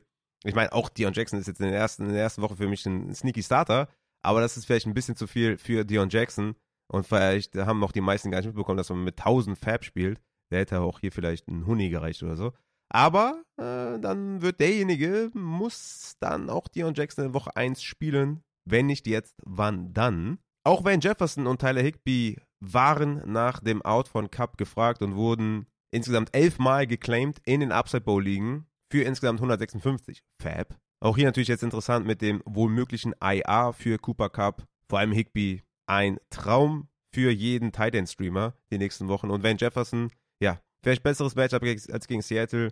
Ähm, könnte aber klar natürlich auch ein Boom-Spieler sein auf eurer Flex für einen Upside Bowl. Ist auch relativ tief, da der Upside Bowl. Da könnte man ihn auf jeden Fall auf der letzten Flex aufstellen. Also wenn Jefferson Higby mit Cooper Cup auf IR, könnte das die ersten Wochen auf jeden Fall gut laufen. Und es gab tatsächlich auch die ersten Trades im Upside Bowl, die ich euch mal kurz einordnen möchte. Damian Pierce wurde getradet gegen Michael Pittman. Meiner Meinung nach ist es ein komplett fairer 50-50-Deal. Also ich hätte wahrscheinlich Damian Pierce etwas früher gedraftet als Michael Pittman, aber ich finde tatsächlich in dem Scoring, wo man halt drei Wide Receiver starten muss, gehe ich gerne mit dem Talent von Pittman. Ich meine, Damian Pierce wird sich jetzt in Woche 1 zeigen, ob er Third Down sieht. Die Texans sollten eher im Rückstand sein in den nächsten Matchups als im Vorteil. Und deswegen finde ich das insgesamt trotzdem fair, wenn man irgendwie needy ist auf Running Back. Finde ich das gut, wenn man Damian Pierce bekommt. Wenn man halt im Draft weniger auf die Wide Receiver geachtet hat und sich denkt, okay, ich brauche doch noch jemanden, der gut ist, ist man bei Michael Pittman auch immer richtig. Also von daher ist für mich ein kompletter 50-50-Deal. Ich kann beide Seiten da verstehen. Dann haben wir noch einen Deal und zwar ist Stefan Dix, Kenneth Walker, Quentin Johnston getradet wurden gegen Jonathan Taylor, vier Wochen raus. Javante Williams, vielleicht die ersten Wochen nicht ganz äh, bereit. Und Traylon Burks. Und da bin ich doch relativ klar auf der Dix-Seite, weil du musst im Upside Bowl Erster werden. Du kannst nicht warten auf JT. JT fällt vier Wochen aus. Der, also bis dahin kannst du schon mal ein paar Matchups verloren haben und bist fast raus. Du musst Erster werden. Oder halt guter Zweiter. Ähnliches gilt bei Javante. Javante wird die ersten Wochen kein Heavy Workload sehen. Auch wenn natürlich Sean Payton sagt, er hat eine große Rolle für ihn, wird er wahrscheinlich die ersten Wochen keine große Rolle sehen und du musst Erster oder Zweiter werden. JT Javante für mich mit weniger Value als Dix und Kenneth Walker und Burks und Quentin Johnson heben sich ein bisschen auf, deswegen klar die Seite für Dix und Kenneth Walker. Dann haben wir noch Najee Harris und Jordan Addison, wurden getradet gegen Christian Kirk und JT. Hier ähnlich, JT die ersten vier Wochen raus. Najee natürlich jetzt auch nicht mit dem größten Upside, aber da hätte ich doch lieber den Spieler, der, der spielt. Addison ungefähr denselben Floor wie Kirk. Deswegen auch hier leider die Najee-Seite, wo ich JT natürlich viel, viel besser finde. Da haben wir noch einen Trade. Zay Flowers versus Raheem Mostard. Ist ausgeglichen, glaube ich. Zay Flowers, Rookie. Erstmal schauen, wie viele Routen der läuft, wie viele Targets der sieht. Raheem Mostard die ersten Wochen durchaus flexibel. Sehe ich 50-50. Da haben wir noch einen interessanten Deal und zwar Cooper Cup gegen Davante Adams. Ist natürlich jetzt mit der Nachricht äh, und dem IA, wie sagt man, der Wahrscheinlichkeit, dass Cooper Cup auf IA kommt, massiver Trade-Gewinn für den Davante Adams Owner. Ne? Ich glaube, selbsterklärend. Also der Deal war vorher und man, ja, also der Cup-Owner ist nochmal gut davon weggekommen, dass er Davante Adams noch gut bekommen hat. Würde man mir, ich halte drei Cooper Cup-Shares, Davante Adams anbieten, Junge, ich würde so smashen da Dingen. Ich glaube, äh, mein, mein Mauszeiger würde kaputt gehen. So hart würde ich da draufklicken. Aber das war wahrscheinlich vor der IA-Möglichkeit und selbst da hätte ich auf jeden Fall Davante Adams Seite genommen. Aber interessante Trades. Man weiß ja nie, wie es ausgeht. Das ist nur meine, meine kleine Einschätzung. Und, aber geil. Geil. Ich, ich finde es cool. Ich würde mich freuen, wenn es in den nächsten Wochen weiter so geht, dass wir hier ein paar Transactions einordnen können. Macht mir auf jeden Fall eine Menge Spaß, hier ein Upside Board zu covern mit über 240 Teilnehmern oder genau 240 Teilnehmern in 20 Ligen. Sehr, sehr geil. Also danke an Schäfer für das kleine Skript hier. Und genau, solltet ihr noch Fragen haben, kommt gerne in Discord. Besucht Patreon. Die Rankings werden natürlich abgedatet. Wurden jetzt im Verlauf der Woche eh schon zweimal abgedatet, glaube ich, und werden nochmal zum Samstag abgedatet oder zum Sonntag, je nachdem, wie viel Zeit ich habe. Aber werden noch abgedatet für eure Sonntags-Matchups. Kommt gerne zum Started Livestream auf Twitch vorbei. Wir machen auch ein Watch-Along für die Red Zone. Die ersten ein, zwei Stunden, denke ich mal, werde ich da zusammen mit euch gucken. Und ja, jetzt geht's weiter noch mit dem Matze und dem Injury Report. Lasst Liebe da, liked, retweetet, kommentiert auch gerne, wenn ihr was anders seht. Und danke für den Support und wir gehen rüber zu Matze. Dann kommen wir jetzt zum Injury Report mit dem lieben Matze. Lieber Matze, du hast wahrscheinlich auch die Inbox voll gehabt diese Woche. Ich meine, nicht nur Kelsey, sondern auch äh, andere Spieler, die ja immer wieder auf dem Injury Report erscheinen und wo Leute dich fragen, was abgeht. Wie, wie sieht's aus momentan bei dir? Glüht das Handy? Ja, total. Also ich komme mir hier vor wie Ian Rappaport. Äh, war schon eine sehr, sehr intensive Zeit oder es ist eine intensive Zeit vielmehr. Und auf jeden Fall, ja, ich habe es ja eben gerade im Off gesagt, ich fühle mich schon, jetzt schon, vor Woche 1 ein bisschen ausgelaugt. Aber hey, wir machen das doch sehr, sehr gerne für die Community. Und ja, äh, Frau ist genervt, ähm, aber hey, Leben halt, ne? Ist wie es ist. Die Leute wollen halt die Injury News, ne? Ja, ist echt Und so. Äh, jetzt, jetzt kommen ja auch ein paar Taler rum für dich, ne? Muss man auch dazu sagen. Ja, appreciate. Sehr, sehr, sehr, sehr, sehr, sehr nett. Ja, ein paar Kohlen sind übrig für dich auf jeden Fall. Ich habe auch etliche Nachrichten bekommen, dass die Leute das richtig cool finden, dass du jetzt auch hier dauerhaft dabei bist und dass du jetzt auch äh, entlohnt wirst und so weiter und so fort. Einige haben auch ihren Support erhöht oder abgeschlossen deswegen auch. Also sehr, sehr geil, weil die halt uns äh, beide supporten wollen. Vielen lieben Dank an dieser Stelle. Genau, jeden Einzelnen dafür. Appreciate auf jeden Fall, gerade auch die, die erhöht haben. Also eh schon total hart supporten und dann nochmal ein Tier hochgehen. Absolut Mega. Wahnsinn. Mega. Und natürlich auch an alle Neuen, die dabei sind. Vielen, vielen Dank, dass ihr unsere, ja, unser beider Arbeit äh, appreciated und wir danken euch auf jeden Fall für den Support. Jeder, der noch supporten möchte und noch kein Supporter ist, kann gerne Patreon abchecken und Matzes und meine Arbeit dort äh, unterstützen. Support ist übrigens auch, wenn man äh, Tweets liked und sowas, ne? Also Tweets liken, Insta aktiv sein, da, da die ganzen Reels und so weiter liken. Also wenn ihr Social Media habt, dann gerne at Upside Fantasy oder at Injured Fantasy folgen und da gerne auch liken. Gerade auch auf Twitter ist immer so ein bisschen, äh, bisschen tot, ähm, da die Interaktion. Auf, auf Instagram geht viel mehr ab. Aber gerne bei beiden einfach mal liken, die ganzen Tweets und so weiter. Das hilft natürlich auch der Reichweite.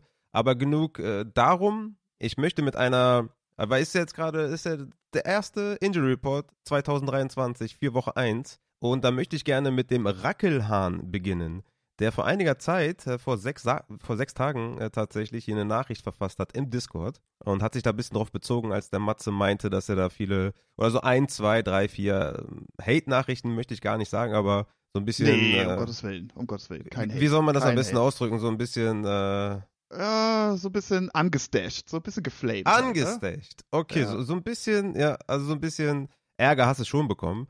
Und da hat der Rackelhahn äh, geschrieben an den Matze, und damit möchte ich gerne einsteigen. Vielen Dank für deine Arbeit, wirklich krass. Du hast eine sehr undankbare Aufgabe, denn trotz aller historischen Statistiken und Vergleiche ist es unmöglich, genau zu sagen, wie Verletzungen sich bei jedem Spieler individuell entwickeln. Das ist nun mal in der Medizin so. Darum hoffe ich, du machst dir da nicht allzu viele Gedanken, wenn mal der ein oder andere Take vor und während der Saison in die Hose geht. Wir schätzen alle deinen Effort und wissen, dass du dein Bestes gibst. So, das wollte ich mal loswerden, nachdem du im Stream meintest, du wurdest wegen Cup zerrissen. Genau das hast du gesagt. Hoffe, das war nur Spaß. Kann mir vorstellen, dass die neue Position hier bei Upside auch ganz schön Druck machen kann. Keep up the good work. Und da möchte ich auch wirklich nochmal so einen kleinen Disclaimer an die Leute sagen. Wir versuchen euch einfach nur gute Tipps zu geben. Auch ich jetzt hier bei den Start-Sits. Man kann natürlich auch immer seine eigene Evaluation mit einfließen lassen und sagen, keine Ahnung, wenn ich jetzt sage, startet Nico Collins und ihr sagt, ey, Woche 1, hm, weiß ich nicht, lasse ich mal lieber auf der Bank, dann ist das natürlich auch super, ja. Hier zählt immer nur der Prozess. Macht das Sinn, was wir sagen? Bei Mathe zum Beispiel macht das historisch Sinn, ja, dass man jetzt auf verschiedene Injuries eingeht und sagt, boah, Woche 1 wird eng, ja, Woche 2, ich, ich schätze mal Woche 3, 4 und dann vielleicht auch nicht ready to perform, dann vielleicht noch eine Woche länger. Ist alles nur Einschätzungssache. Wir versuchen euch gute Takes zu geben, gute Tipps zu geben und natürlich werden wir hier reihenweise falsch liegen. Das ist klar. Es, es kommt immer darauf an, wie der Prozess ist und wie man es rüberbringt und ich glaube, da kann man hier sich bei Upside nicht beschweren und deswegen jeder Take kann auch nach hinten losgehen, aber wir versuchen euch den besten Tipp zu geben. Ja, also vielleicht auch nochmal ganz kurz von meiner Seite. Also, äh, um Gottes Willen, also es war jetzt kein Hate und äh, hier Beleidigung oder sowas hier. Alles, alles easy, ne? Also ich kann damit auch umgehen, ne? Aber ich hatte ja auch schon gesagt, oh, die ein oder andere schlaflose Nacht war da schon mit dabei, ne? Weil man möchte natürlich immer 100% sein, immer perfekt sein und da äh, den Leuten den besten Ratschlag geben. Und ich meine, am Ende des Tages sitze ich im selben Boot. Ich bin auch einfach nur ein Fantasy-Spieler, der äh, seine, seine Schäfchen ins Trockene bringen möchte und äh, das beste Line-Up aufstellen möchte. Und von daher, ja, wie gesagt, ist es am Ende des Tages auch nur ein Spiel, ja, auch wenn es vielleicht bei dem einen oder anderen um ein paar Euros geht.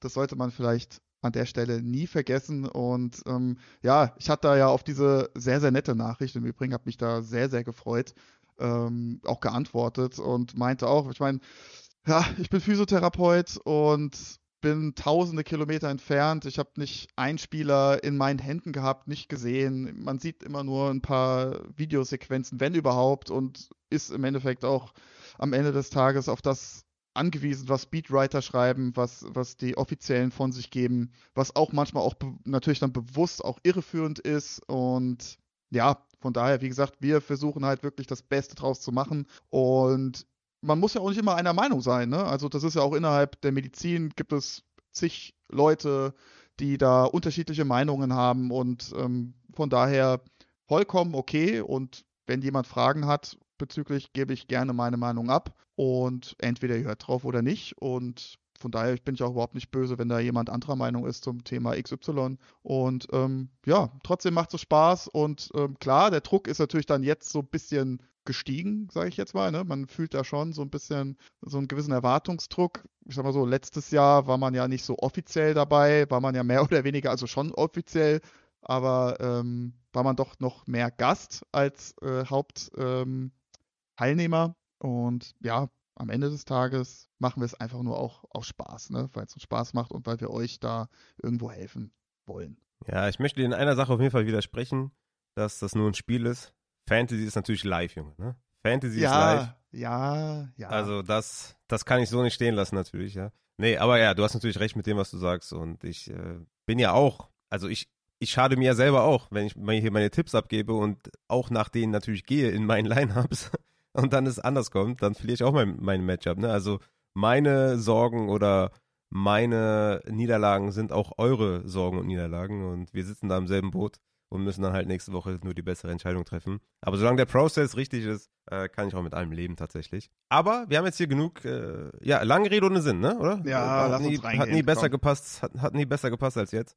Also deswegen, deswegen gehen wir rein in den Injury Report für Woche 1 2023 und oh shit, ist das eine lange Liste geworden. Ich habe ja auch schon so ein bisschen aussortiert in Relevanz und Nicht-Relevanz. Und äh, selbst da sind so ein paar Spieler dabei, wo ich denke, ja gut, aber ich würde sagen, wir starten mit äh, Quarterback. Natürlich, wie immer starten wir mit den Quarterbacks. Und da haben wir glücklicherweise gar nicht viel und haben ja eigentlich viel grünes Licht mit Joe Burrow, Jimmy Garoppolo und Brock Purdy. Die waren ja in der Offseason immer mal wieder Thema. Matze, du kannst mal kurz sagen, ob du da injury-wise Bedenken hast fürs Wochenende. Genau, also ich würde sagen, wir fangen mit Joe Burrow an, mit seiner Wadenverletzung. Äh, hatte ich ja schon letztes Mal gesagt, ich denke, dass er spielen wird. So ist es auch. Also Full Practice äh, jetzt am Mittwoch und von daher grünes Licht. Ähm, er selbst hat auch gesagt, dass er, dass er spielen wird. Äh, Trainer sagt, er sieht gut aus. Das hat er schon am 31.08. gesagt. Äh, ein bisschen Sorge habe ich vielleicht, dass die Performance leicht einknicken könnte aufgrund äh, der, ja, dass er vielleicht nicht ganz so viele Scrambles macht. Oder gut, die Scrambles, die muss er da machen, zwangsläufig, aber dass er da, ja, designte Runs oder sowas sieht, glaube ich jetzt nicht. Vielleicht daher dann eine leichte äh, Performance-Reduktion, aber ähm, insgesamt auf jeden Fall grünes Licht und definitiv starten. Äh, Jimmy G, ja, mit seiner ähm, Liz Frank Injury. Ähm, grundsätzlich habe ich da auch keine sonderlichen Bedenken. Operierte Liz Frank Verletzungen haben eine deutlich, deutlich geringere äh, Re-Injury-Rate als nicht operierte Verletzungen. Von daher ist jetzt auch vom Spielertyp her nicht der Spieler, der euch da die äh, 80, 90 Yards läuft im Spiel. Und von daher auch da grünes Licht. Ähm, dann haben wir noch Brock Purdy mit seiner Ellenbogenverletzung. Auch da, gerade jetzt in Superflex liegen, hätte ich da jetzt auch weniger Bedenken, wenn ihr jetzt davon überzeugt seid, äh, die 49ers werden im ersten Spiel gegen die Steelers äh, alles zerreißen. Dann auf jeden Fall Brock Purdy aufstellen. Ja, es war ja so ein bisschen auf und ab bei ihm in der, in der Offseason. Hatten wir auch schon das Thema. Für mich war das relativ klar, dass er da auch erstmal wieder reinkommen muss und äh, dieses Gefühl in den Arm wieder zu bekommen. Und ja, das 49er-Scheme ist ja eigentlich sehr Quarterback-freundlich. Ähm, sein A-Dot letztes Jahr, wo er gespielt hat, war bei 6,9. Das war relativ weit unten.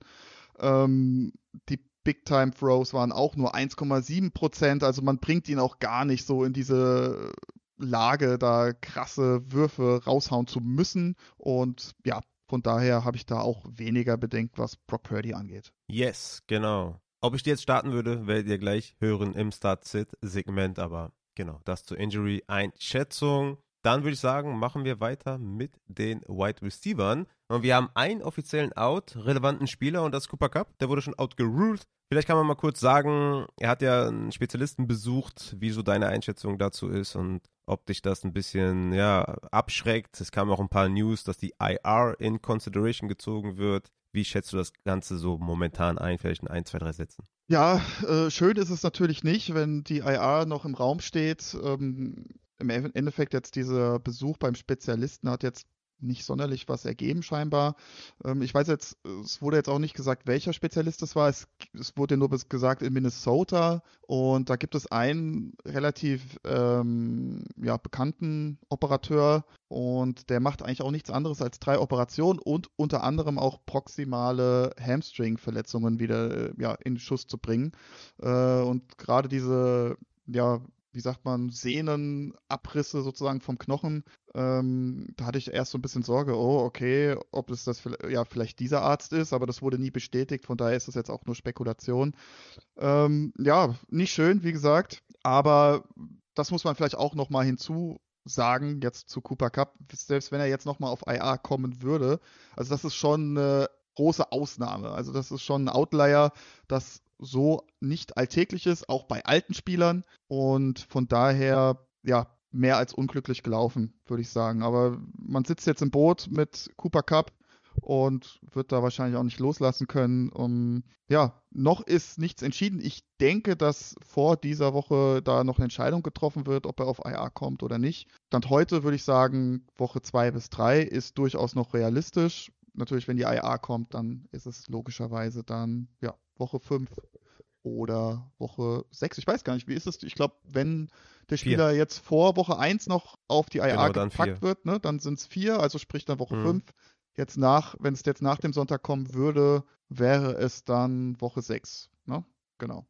Ja. Nee, dann wäre es Woche 5. Dann wäre es Woche 5. So. Ja. Das sind ja immer vier Wochen, oder? IA. Ja, genau. Also ja. wenn er jetzt nach Woche 1, dann wäre es. Ja, genau, stimmt. Genau, wäre 5 berechtigt, ja. oder nicht? Ich, also ja. also Woche 1, 2, 3, 4 und dann müsste Woche 5 doch wieder spielen dürfen, oder? Ja, würde ich jetzt ja. sagen. Genau. So, dann passt das doch. Gut. Okay, dann würde ich zum äh, nächsten Spieler gehen und das ist äh, Jerry Judy von den Denver Broncos. Hat jetzt ein Limited Practice, ist offiziell questionable. Was machen wir mit Judy rein verletzungswise aufstellen oder nicht aufstellen? Ja, ja 24.8. ist die Verletzung, da hieß es äh, several weeks. Ähm, war dann jetzt am 4.9., also sprich Anfang der Woche mit dem Team, hat sich da ein bisschen gestretched und ähm, gestern dann vereinzelt Routen gelaufen. Heute auch wieder, habe ich jetzt gerade ein Video gesehen, habe ich auch äh, geretweetet. Ja, das ist halt sehr, sehr schwierig jetzt einzuschätzen. Ich glaube nicht, dass er spielen wird, dass er active sein wird. Und selbst wenn, glaube ich, ist es auch ja kein Start für mich. Äh, vielleicht mal allgemein, weil wir jetzt heute noch über den einen oder anderen Spieler sprechen, was, was Hamstring-Verletzungen angeht. Äh, 52% von Wide Receivers sind null Spieler ausgefallen, 21% ein Spiel, zwei Spieler ausgefallen 17% und drei plus Spieler ausgefallen 11%. Ähm, ja, wie eben schon bei Cooper Cup.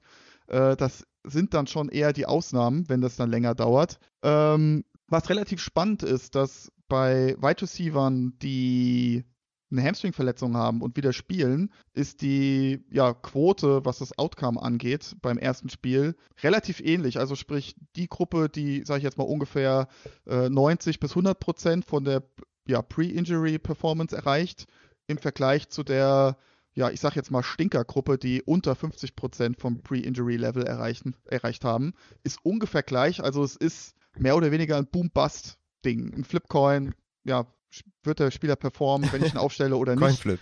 Ja, äh, äh, was habe ich gesagt? Äh, Flipcoin. Flipcoin, ich, mein, ich ja, weiß nicht, geht das auch? Es hört sich falsch an, aber kann das auch ist auf jeden Fall ein Coinflip. Oder ein Flip. Vielleicht ist es jetzt ein Flipcoin bei uns. Vielleicht auch ein Flipcoin, man weiß Genau, ein Coinflip, Entschuldigung. Und ähm, ja, äh, ja, Re-Injury-Rate brauche ich euch nichts mehr erzählen, ist natürlich verhältnismäßig hoch, wahrscheinlich mit die höchste von allen Verletzungen. Äh, von daher für mich diese Woche noch deutlich zu früh für Jerry Judy. Das ist für mich dann eher was in Woche 2, 3. Da möchte ich da jetzt auch dann einfach mal ein Full Practice auch mal über mehrere Tage sehen, dass er auch dann wirklich da voll beim, beim Team trainieren kann. Ja, ja, auf jeden Fall. Bin ich auch immer dabei bei Hamstring. Bitte gerne Full Practices, äh, sonst lasse ich auf jeden Fall die Finger davon. Und ja, Marvin Mims, Cortland Sutton, Sneaky Starter, Junge, let's go. Also gehen wir zu Terry McLaurin von den Commanders mit seinem Turf auch limited gewesen. Ja, momentan auf questionable. Ich gehe auch davon aus, dass er nicht spielt. Ja, das war ja jetzt, äh, wurde ich ja auch äh, jetzt von der Community werde ich jetzt auch immer verlinkt bei irgendwelchen Videos oder bei irgendwelchen News. Das finde ich natürlich immer ganz cool. Ne? Dann kriegt man nochmal extra Push-Nachrichten. Ähm, wusste ich auch gar nicht, weiß ich nicht, was ich groß dazu sagen sollte. Also gab es jetzt ein Video, wo McLaurin Routen gelaufen ist, Bälle gefangen hat. Ähm, ist natürlich immer so ein bisschen schwer, den Vergleich dann zu ziehen. Sieht das jetzt schnell aus? Ist es langsam? Ähm, ja, grundsätzlich Durchschnittsausfallzeit bei Turf Toe dreieinhalb Wochen. Da sind wir jetzt bei Jerry Judy, äh, bei, Jerry, bei McLaurin nicht ganz. Ähm, Outcome ist sogar ganz gut bei solchen Verletzungen. Aber was mich jetzt an dieser ganzen Sache so ein bisschen stört, also er wird 100, also definitiv nicht bei 100% sein und reichen anderthalb Wochen Training. Und da rede ich jetzt nicht davon, dass er jetzt in der Preseason die ganze Zeit limited war, sondern wirklich, er hatte bis letzten Dienstag, bis zum 29.08. noch ein Walking Boot an und hat den Fuß überhaupt nicht belasten können oder den Zeh belasten können. Ähm, ja, und da, wie gesagt, stelle ich mir die Frage, reichen diese anderthalb Wochen Training, um wirklich dann wieder NFL-ready fit zu sein? Und das sieht dann jetzt immer hier im Training ganz nett aus, ohne Gegner. Ja, natürlich fängt er die Kugeln, aber ja, ich glaube schon, dass er da noch, zumindest jetzt diese Woche, deutlich in Sprungkraft und Explosivität eingeschränkt sein wird. Gerade wenn es natürlich dann diese Contested Catches geht, wo du dann über den großen C, über den großen Onkel abspringst. Ja, weiß ich nicht, ob das dann jetzt schon reicht. Meiner Meinung nach nicht. Und ich persönlich würde da jetzt auch gerade in Woche 1 da nicht auf irgendeine Upside gehen, sondern da möchte ich, also zumindest so spiele ich es jetzt diese Woche, möglichst hohen Floor haben. Ja, kommt immer drauf an. Also Floor jetzt bei Verletzung, okay. Genau, ja, Aber also ja, da möchte ich mir nicht am Ende des Tages einen Vorwurf machen, oh ey, eigentlich war es doch irgendwo abzusehen. Ja, ja. Nee, also bei den verletzten Spielern bin ich da auch voll raus. Also ich, ich würde jetzt einen Terry McLaurin, wenn er jetzt hier eine Woche trainiert hat oder anderthalb, viel zu wenig. Also da will ich schon auch wieder mehr sehen. Ein paar, so ein Full Practice wenigstens.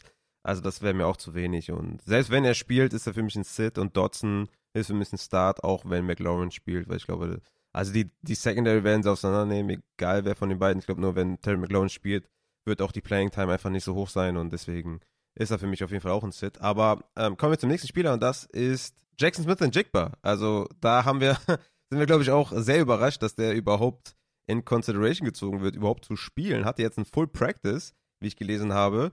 Matze, was ist bei JSN? Was, was ist denn da los, Junge? Ja, äh, wie soll ich sagen, das ist so hier klassische Pete Carroll, Seahawks-Gedöns. Ähm, ja, auch da gestern wieder ein Video, wie er trainiert, wie er sich warm läuft. Ja, also keine Ahnung, keine Kugel gefangen. Ich konnte leider jetzt auch nicht sehen, er hatte so ein weißes Longsleeve an, ob er da irgendwie einen Gips anhatte oder so. Also wahrscheinlich wird er irgendeinen Gips oder eine Schiene anhaben. Und ich bin da deutlich abgeschreckt, was, also von Pete Carroll, ne? Ich hatte es ja auch schon letztes Mal erzählt mit Tyler Lockett, letzte Saison, wo er sich den Finger gebrochen hat, nach einer Woche zurückkam 32% Snapshare, zwei Tages für 15 Yards. Äh, ja, danke. Also weiß ich nicht. Da, da möchte ich diese Woche nichts mit zu tun haben. Ich weiß nicht, wie er die Kugeln fangen kann. kann. Könnte er theoretisch mit diesen Armen einhändig den Ball fangen, wenn er diese Schiene anhat? Hat er überhaupt eine Schiene an? Hat er einen Gips an? Hat er gar nichts an? Re-Injury, also der, der Knochen ist definitiv nicht ausgeheilt. Das steht fest. Äh, da braucht man kein großer medizinischer Fachmann zu sein. Von daher auch da möchte ich diese Woche ehrlicherweise nichts mit zu tun haben. Ja, ich denke, easy call, dass man den da in Woche 1 nicht aufstellt. Also das bin auch echt überrascht, dass er überhaupt spielt, wenn er denn überhaupt spielt, aber schauen wir mal, was da in Woche 1 überhaupt passiert. Aber wenn er spielt, bitte erstmal sitten, ist eh ein Rookie. Also ich wüsste nicht mal, ob er in Woche 1 jetzt für mich so ein Strong Play gewesen wäre, wahrscheinlich eher nicht. Und plus noch Injury, also da würde ich erstmal Woche 1 abwarten. Kommen wir zu Christian Watson, der gestern überraschenderweise dann auf dem Injury Report gelandet ist mit einem Hamstring. Und das ist natürlich sehr, sehr bitter. Du hast ja eben auch gesagt, Hamstring, die größte Re-Injury-Form, äh, die man ja haben kann. Also Christian Watson did not practice, questionable. Spielt er? Wenn ja, sollen wir ihn aufstellen? Ja, das ist eine sehr gute Frage. Also es muss scheinbar eine sehr, sehr frische Verletzung sein. Also letzte Woche oder die Wochen auch zuvor überhaupt kein Thema gewesen, solche Dinge. Äh, hat ja eine Vorgeschichte auch mit Hamstring. Hat sich, glaube ich, beim London Game damals verletzt. Auch dann zwei Spiele mit Hamstring ausgefallen.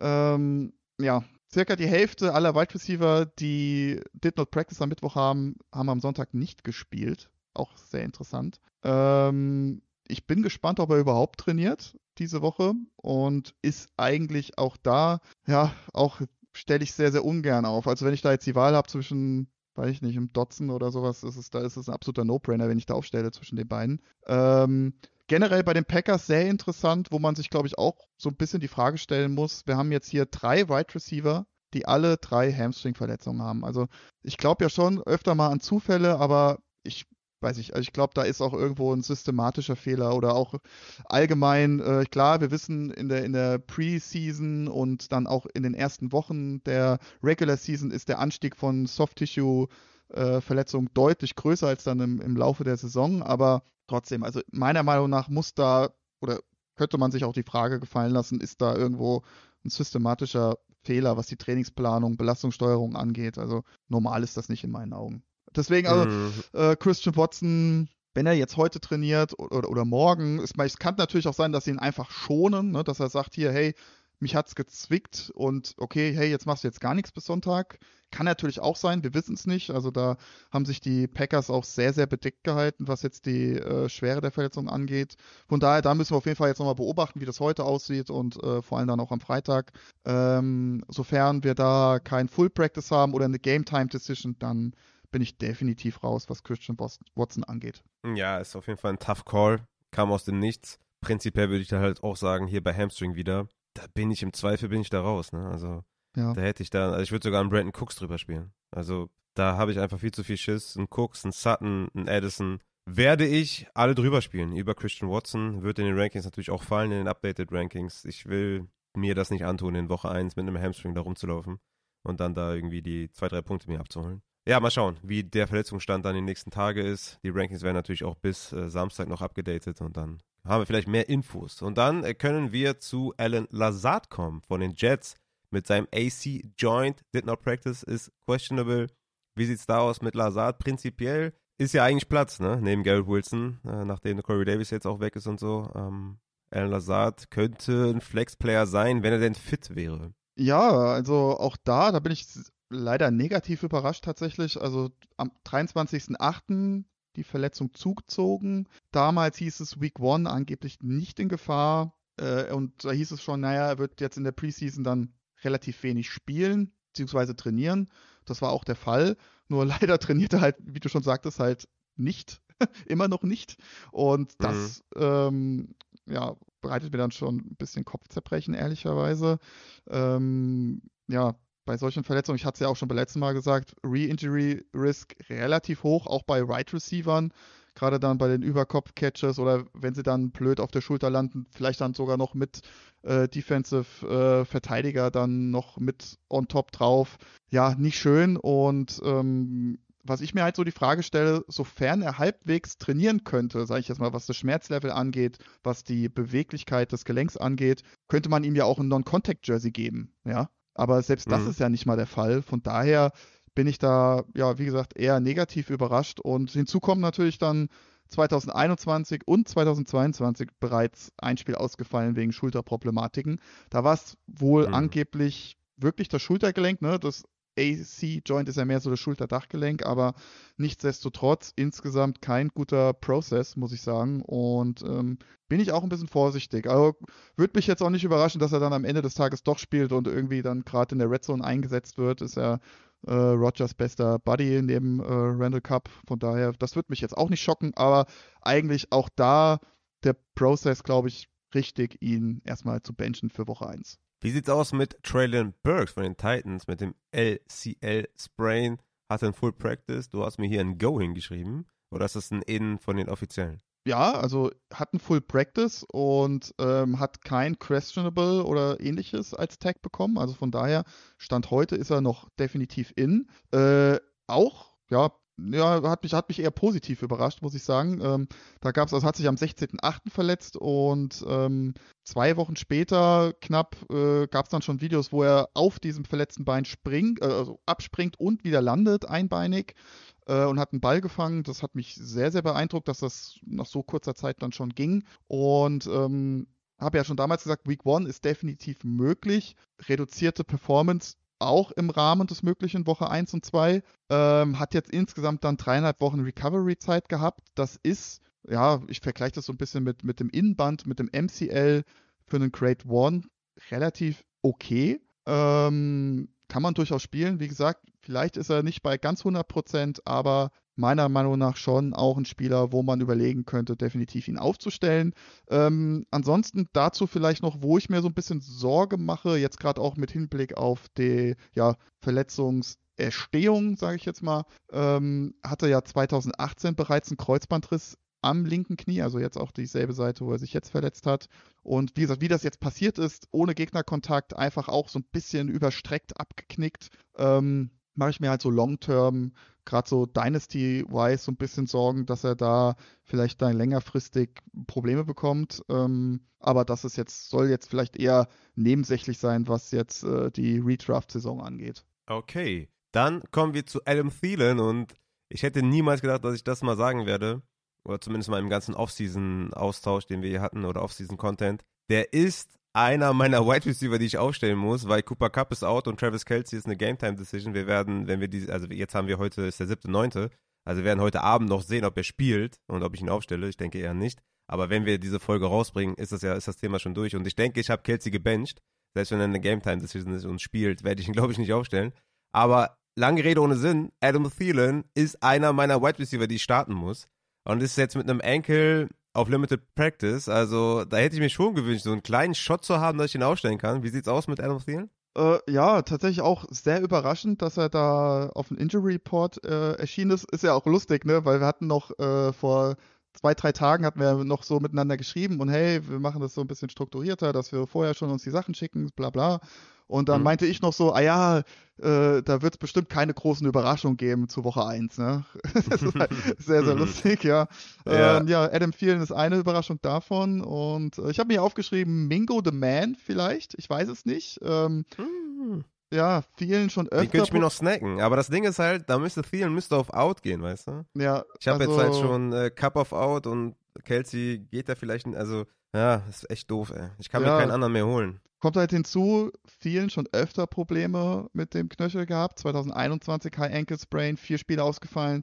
2019 auch ausgefallen mit Fußproblemen. Ähm, ja, generell, also wir wissen ja jetzt auch gar nicht, was es ist. Ne? Ist es ein High Ankle Sprain? Ich glaube nicht. Das wäre dann wahrscheinlich schon so kommuniziert worden. Ähm, Tendenz bei so Fußverletzungen, Low Ankle Sprain etc. Äh, tatsächlich sehr gut, was die Performance angeht und ähm, deutlich höhere Rate an guten Leistungen, als dass dieser Spieler dir einen Stinker macht. Also von daher im, ja, im, in der Notfrist der Teufel fliegen, sagt man ja. Also ich glaube, ich würde ihn dann aufstellen. Dann mit Hoffnung, dass er dann ein Red Zone Target wird und da eingesetzt wird. Ne? Aber äh, das, also ich glaube, das ist so ein Fall, glaube ich, wo ich mir wirklich vorstellen kann, dass der am Freitag noch ein Full Practice bekommt und dass man da auf gerade dann auch äh, bezogen auf sein Alter und äh, weil er halt auch ein gestandener Veteran ist, dass man da einfach low macht und sagt, ey, komm, ruh dich aus und äh, Sonntag zählt's.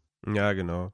Normalerweise haben wir ja auch bei diesem Injury Report die Freitags-Reports noch drin. Ne? Das war Richtig, Jahr, ja, wir sind jetzt heute einen Tag so zu früh, weil ich leider genau. morgen verhindert bin. Ähm, bisschen unglücklich, aber ja, besser als gar kein Injury Report, würde ich sagen.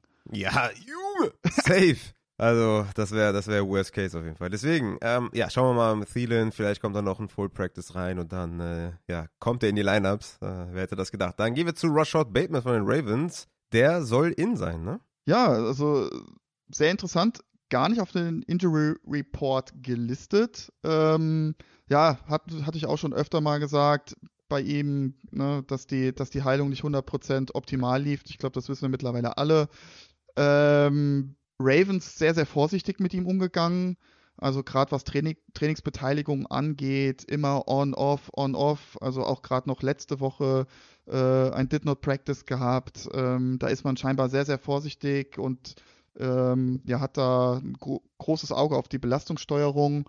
Er selbst sagt, der Fuß fühlt sich toll an. Ja, also ich persönlich glaube, dass das noch ein paar Wochen dauert, bis er wirklich da an die 100 Prozent kommt. Aber grundsätzlich, wenn ich sage jetzt mal jetzt äh, jetzt bezogen auf dein Beispiel, wenn ich jetzt noch einen Bateman hätte oder müsste mich da entscheiden, okay, Bateman oder Kelsey, dann würde ich wahrscheinlich auch dann eher zu Bateman tendieren. Gerade ja. jetzt auch dann nochmal bezogen jetzt auf das Matchup dann gegen Houston ist, glaube ich, ganz schmackofatz. Ähm, von daher würde ich niemanden dafür verurteilen, wenn er Bateman aufstellen würde. Wobei ich, glaube ich, für Woche 1 die anderen beiden Wide Receiver von den, von den Ravens bevorzugen würde. Ja, vor allem Zay Flowers. Ich habe tatsächlich Bateman im Arcade Bowl und muss da entscheiden zwischen Adam Thielen, Zay Jones und Jerry Judy. Und ja, ich denke, Bateman äh, werde ich einfach mal reinknallen und hoffe, dass der irgendwie ein, zwei, drei tiefe Dinger fängt oder irgendwie after the catch irgendwas macht und dann hat er vielleicht ein paar Punkte übrig für mich. Aber ja, also ganz selbstbewusst kann man den jetzt auf jeden Fall nicht spielen. Richtig. Da würde ja. ich mir eigentlich Woche 1 definitiv erstmal anschauen, bevor ich den reinschmeiße. Kommen wir zu Hollywood. Marquise Brown von den Cardinals, auch mit einem Hamstring im Limited Practice. Was ist denn da los? Ja, auch sehr überraschend. Auch ganze, war eigentlich tatsächlich eine ganz gute Offseason, Preseason von Marquise Brown. Hm, War ja in der letzten Zeit nicht so mit seiner Fußgeschichte etc. Ähm, hatte tatsächlich 2021 auch schon mal Hamstring-Probleme in der Preseason, hat aber gespielt. Auch da ist jetzt natürlich wieder die Frage, ist es jetzt einfach eine reine Vorsichtsmaßnahme von den Cardinals? Ähm, ist halt ganz klar Wide Receiver Nummer 1 und dass man da sagt, hey, wir machen slow mit dir, hol dich aus. Mm, allgemein natürlich jetzt Cardinals, jetzt ja, stellt man nicht so gerne auf, ne? Spieler von dem Team. Ja, ist schwierig. Und äh, ein, ein sogenannter Flipcoin, würde ich sagen. Also tendenziell würde ich ihn wahrscheinlich auch eher benchen, wenn ich da eine gescheite Alternative hätte. Mm, ja, ich denke auch jetzt mit der Injury macht das Ganze auf jeden Fall nicht schöner. Gehen wir zu Jalen Waddle, den wir auf jeden Fall aufstellen würden, wenn er nicht verletzt wäre, äh, mit einer Verletzung, dessen Namen ich nicht aussprechen kann. Oblique, I don't know. Limited Richtig. Practice, äh, Naturtalent natürlich.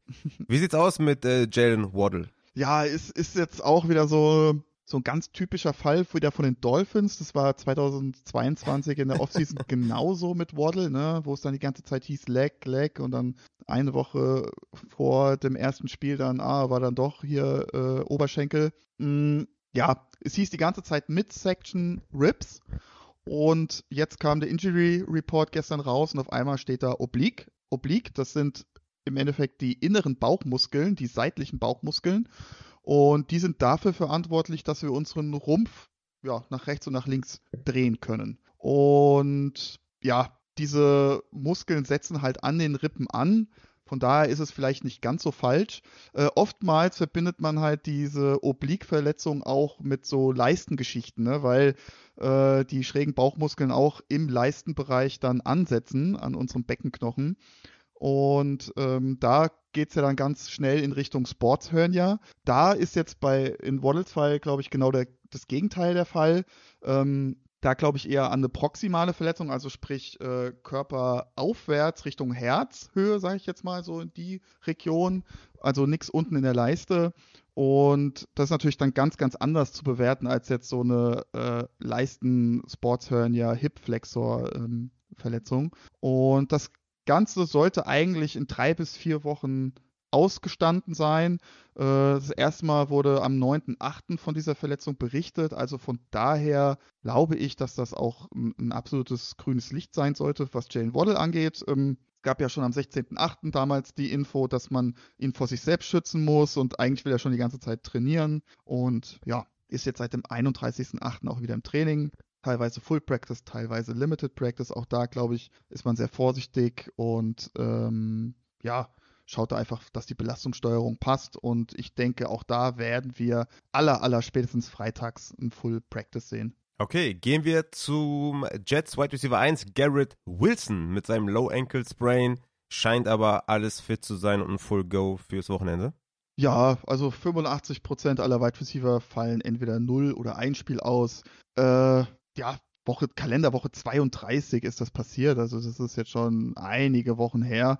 Und von daher trainiert auch schon lange wieder full. Also absolut grünes Licht. Grüner geht's, glaube ich, nicht. Mhm, geil, okay. Dann kommen wir zu den Running Backs und starten werden wir mit den Jets Running Backs. Brees Hall und Delvin Cook. Brees Hall ja mit dem ACL der vergangenes Jahr und Delvin Cook weiterhin mit seiner Schulter. Wie sieht's aus mit den beiden? Ich meine, ich, also ich hatte jetzt schon einige Fragen zu Start-Sits und zu Brees Hall und zu Delvin Cook. Ich habe immer gesagt, Hall ist für mich auf jeden Fall ein Sit und Cook ist für mich vielleicht ein Flexer mit einem ganz guten Floor, aber ich sehe die Upside immer noch nicht. Ich denke, da wird viel rotiert, auch mit Michael Carter noch, hast du ja auch eben im Off gesagt. Wie ist deine Einschätzung zu Hall und Delvin Cook? Genau, also so die ersten vier Wochen, glaube ich, Hall stellt man nicht so selbstbewusst auf und gerade nicht in Woche 1. Ähm, ja, wie du schon eben richtig sagtest, ich glaube auch, das Backfield wird dreigeteilt. Ich denke, den größten Anteil wird einfach Cook sehen, weil er ja, vermeintlich der fitteste ist, wobei Carter auch natürlich äh, fitter ist. Der hatte jetzt gar keine Verletzungen, aber äh, ja, Cook verdient das meiste Geld, ist ein Veteran. Von daher, ich denke, ja, also dass er die meiste, die meisten Snaps sehen wird.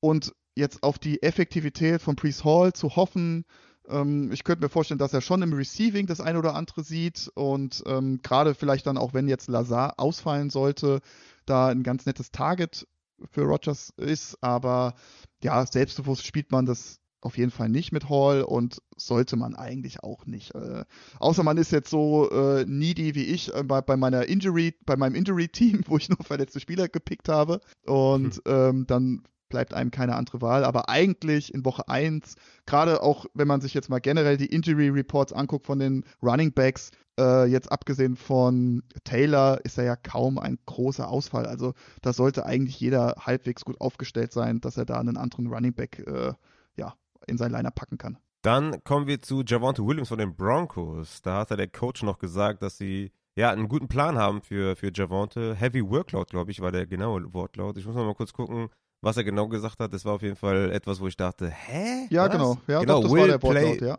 ja. Nee, nee, will play big role. Ja, yes. ja. Das war's. Was, was, was ist damit gemeint? Kannst du vielleicht so eine Coach-Sprache hier, so ein Duden, so ein Übersetzer, was das bedeutet? Und woran glaubst du, was passiert mit Javante in Woche 1? Naja, eine Big Roll könnte ja auch sein, dass er die, End also die Red Zone sieht, ne? Also das ist ja auch eine große Rolle und eine wichtige Rolle, ne? Also das Oder ich, dass er für die Wasserflaschen zuständig ist. Ja, das vielleicht, ist auch wichtig, vielleicht ne? macht er auch nicht, äh, dehydriert genau. und so.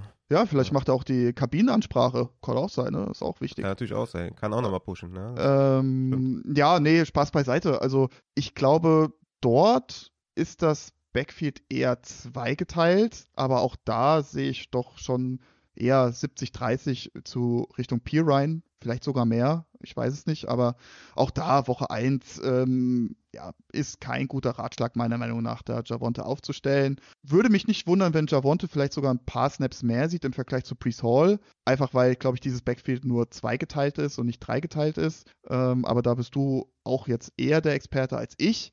Ähm, von daher auch da die ersten vier Wochen sollte man deutlich, deutlich äh, geringere Erwartungen haben, was die zwei angeht. Ähm, aber natürlich, Effektivität kann da sein, aber ist, glaube ich, kein guter Ratgeber, dass man sich darauf verlässt. Würdest du lieber Javonte oder Cook spielen? Also Delvin Cook. Boah, boah, boah, ja, das Matchup von den Broncos ist halt nice, ne? Mit den, mit den Raiders. Ähm, ich bin bei Cook, glaube ich, diese Woche noch. Okay. Würdest du Javonte spielen oder Brian Robinson gegen Arizona? Javonte. Oh, also okay. PPA also würde ich Javonte spielen lassen, glaube ich, weil da glaube ich wirklich, dass Gibson halt da vielleicht, dass, dass da auch ein 50-50 Backfield sein könnte. Und ähm, ja, da glaube ich, bin ich dann doch eher bei Javonte. Okay, dann ist er wahrscheinlich eher so 60-40 Backfield als 70-30, weil 70-30, da siehst du, siehst du nicht viel mit deinen 30, ne? Also dann ist vielleicht eher ja, 60, 40 für. Ich glaube auch da, also gerade so PPA, Receiving, also das glaube ich schon. Also auch da, ne, Wide Receiver Room auch ein bisschen ausgedünnt bei den Broncos. Ähm, ja, Sean Payton hat das mit Camara immer ziemlich nice gemacht, was, was Targets angeht. Also ich sehe da schon eine gewisse, ja, ein gewisses Szenario, dass das eintreffen könnte. Aber, oh, weiß ich so, Brian Robinson bin ich halt auch nicht so der größte Fan, ehrlicherweise. Aber äh, Wer das, ist schon Fan von ihm? Ja, das soll jetzt keinen beeinflussen, um Gottes Willen. Aber ähm, ja, da bin ich dann doch eher bei, da würde ich ein bisschen gambeln, glaube ich dann. Okay.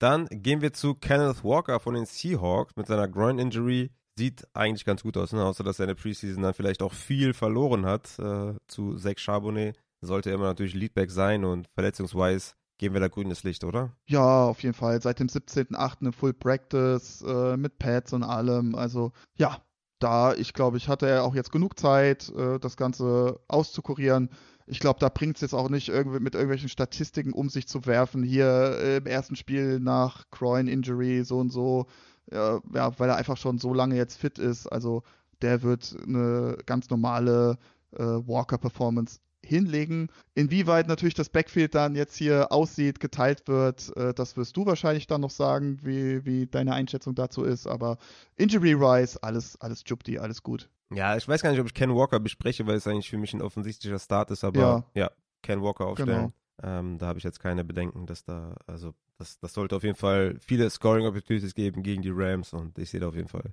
nichts dagegen sprechen für Kenneth Walker in einer normalen 12er Half PPA.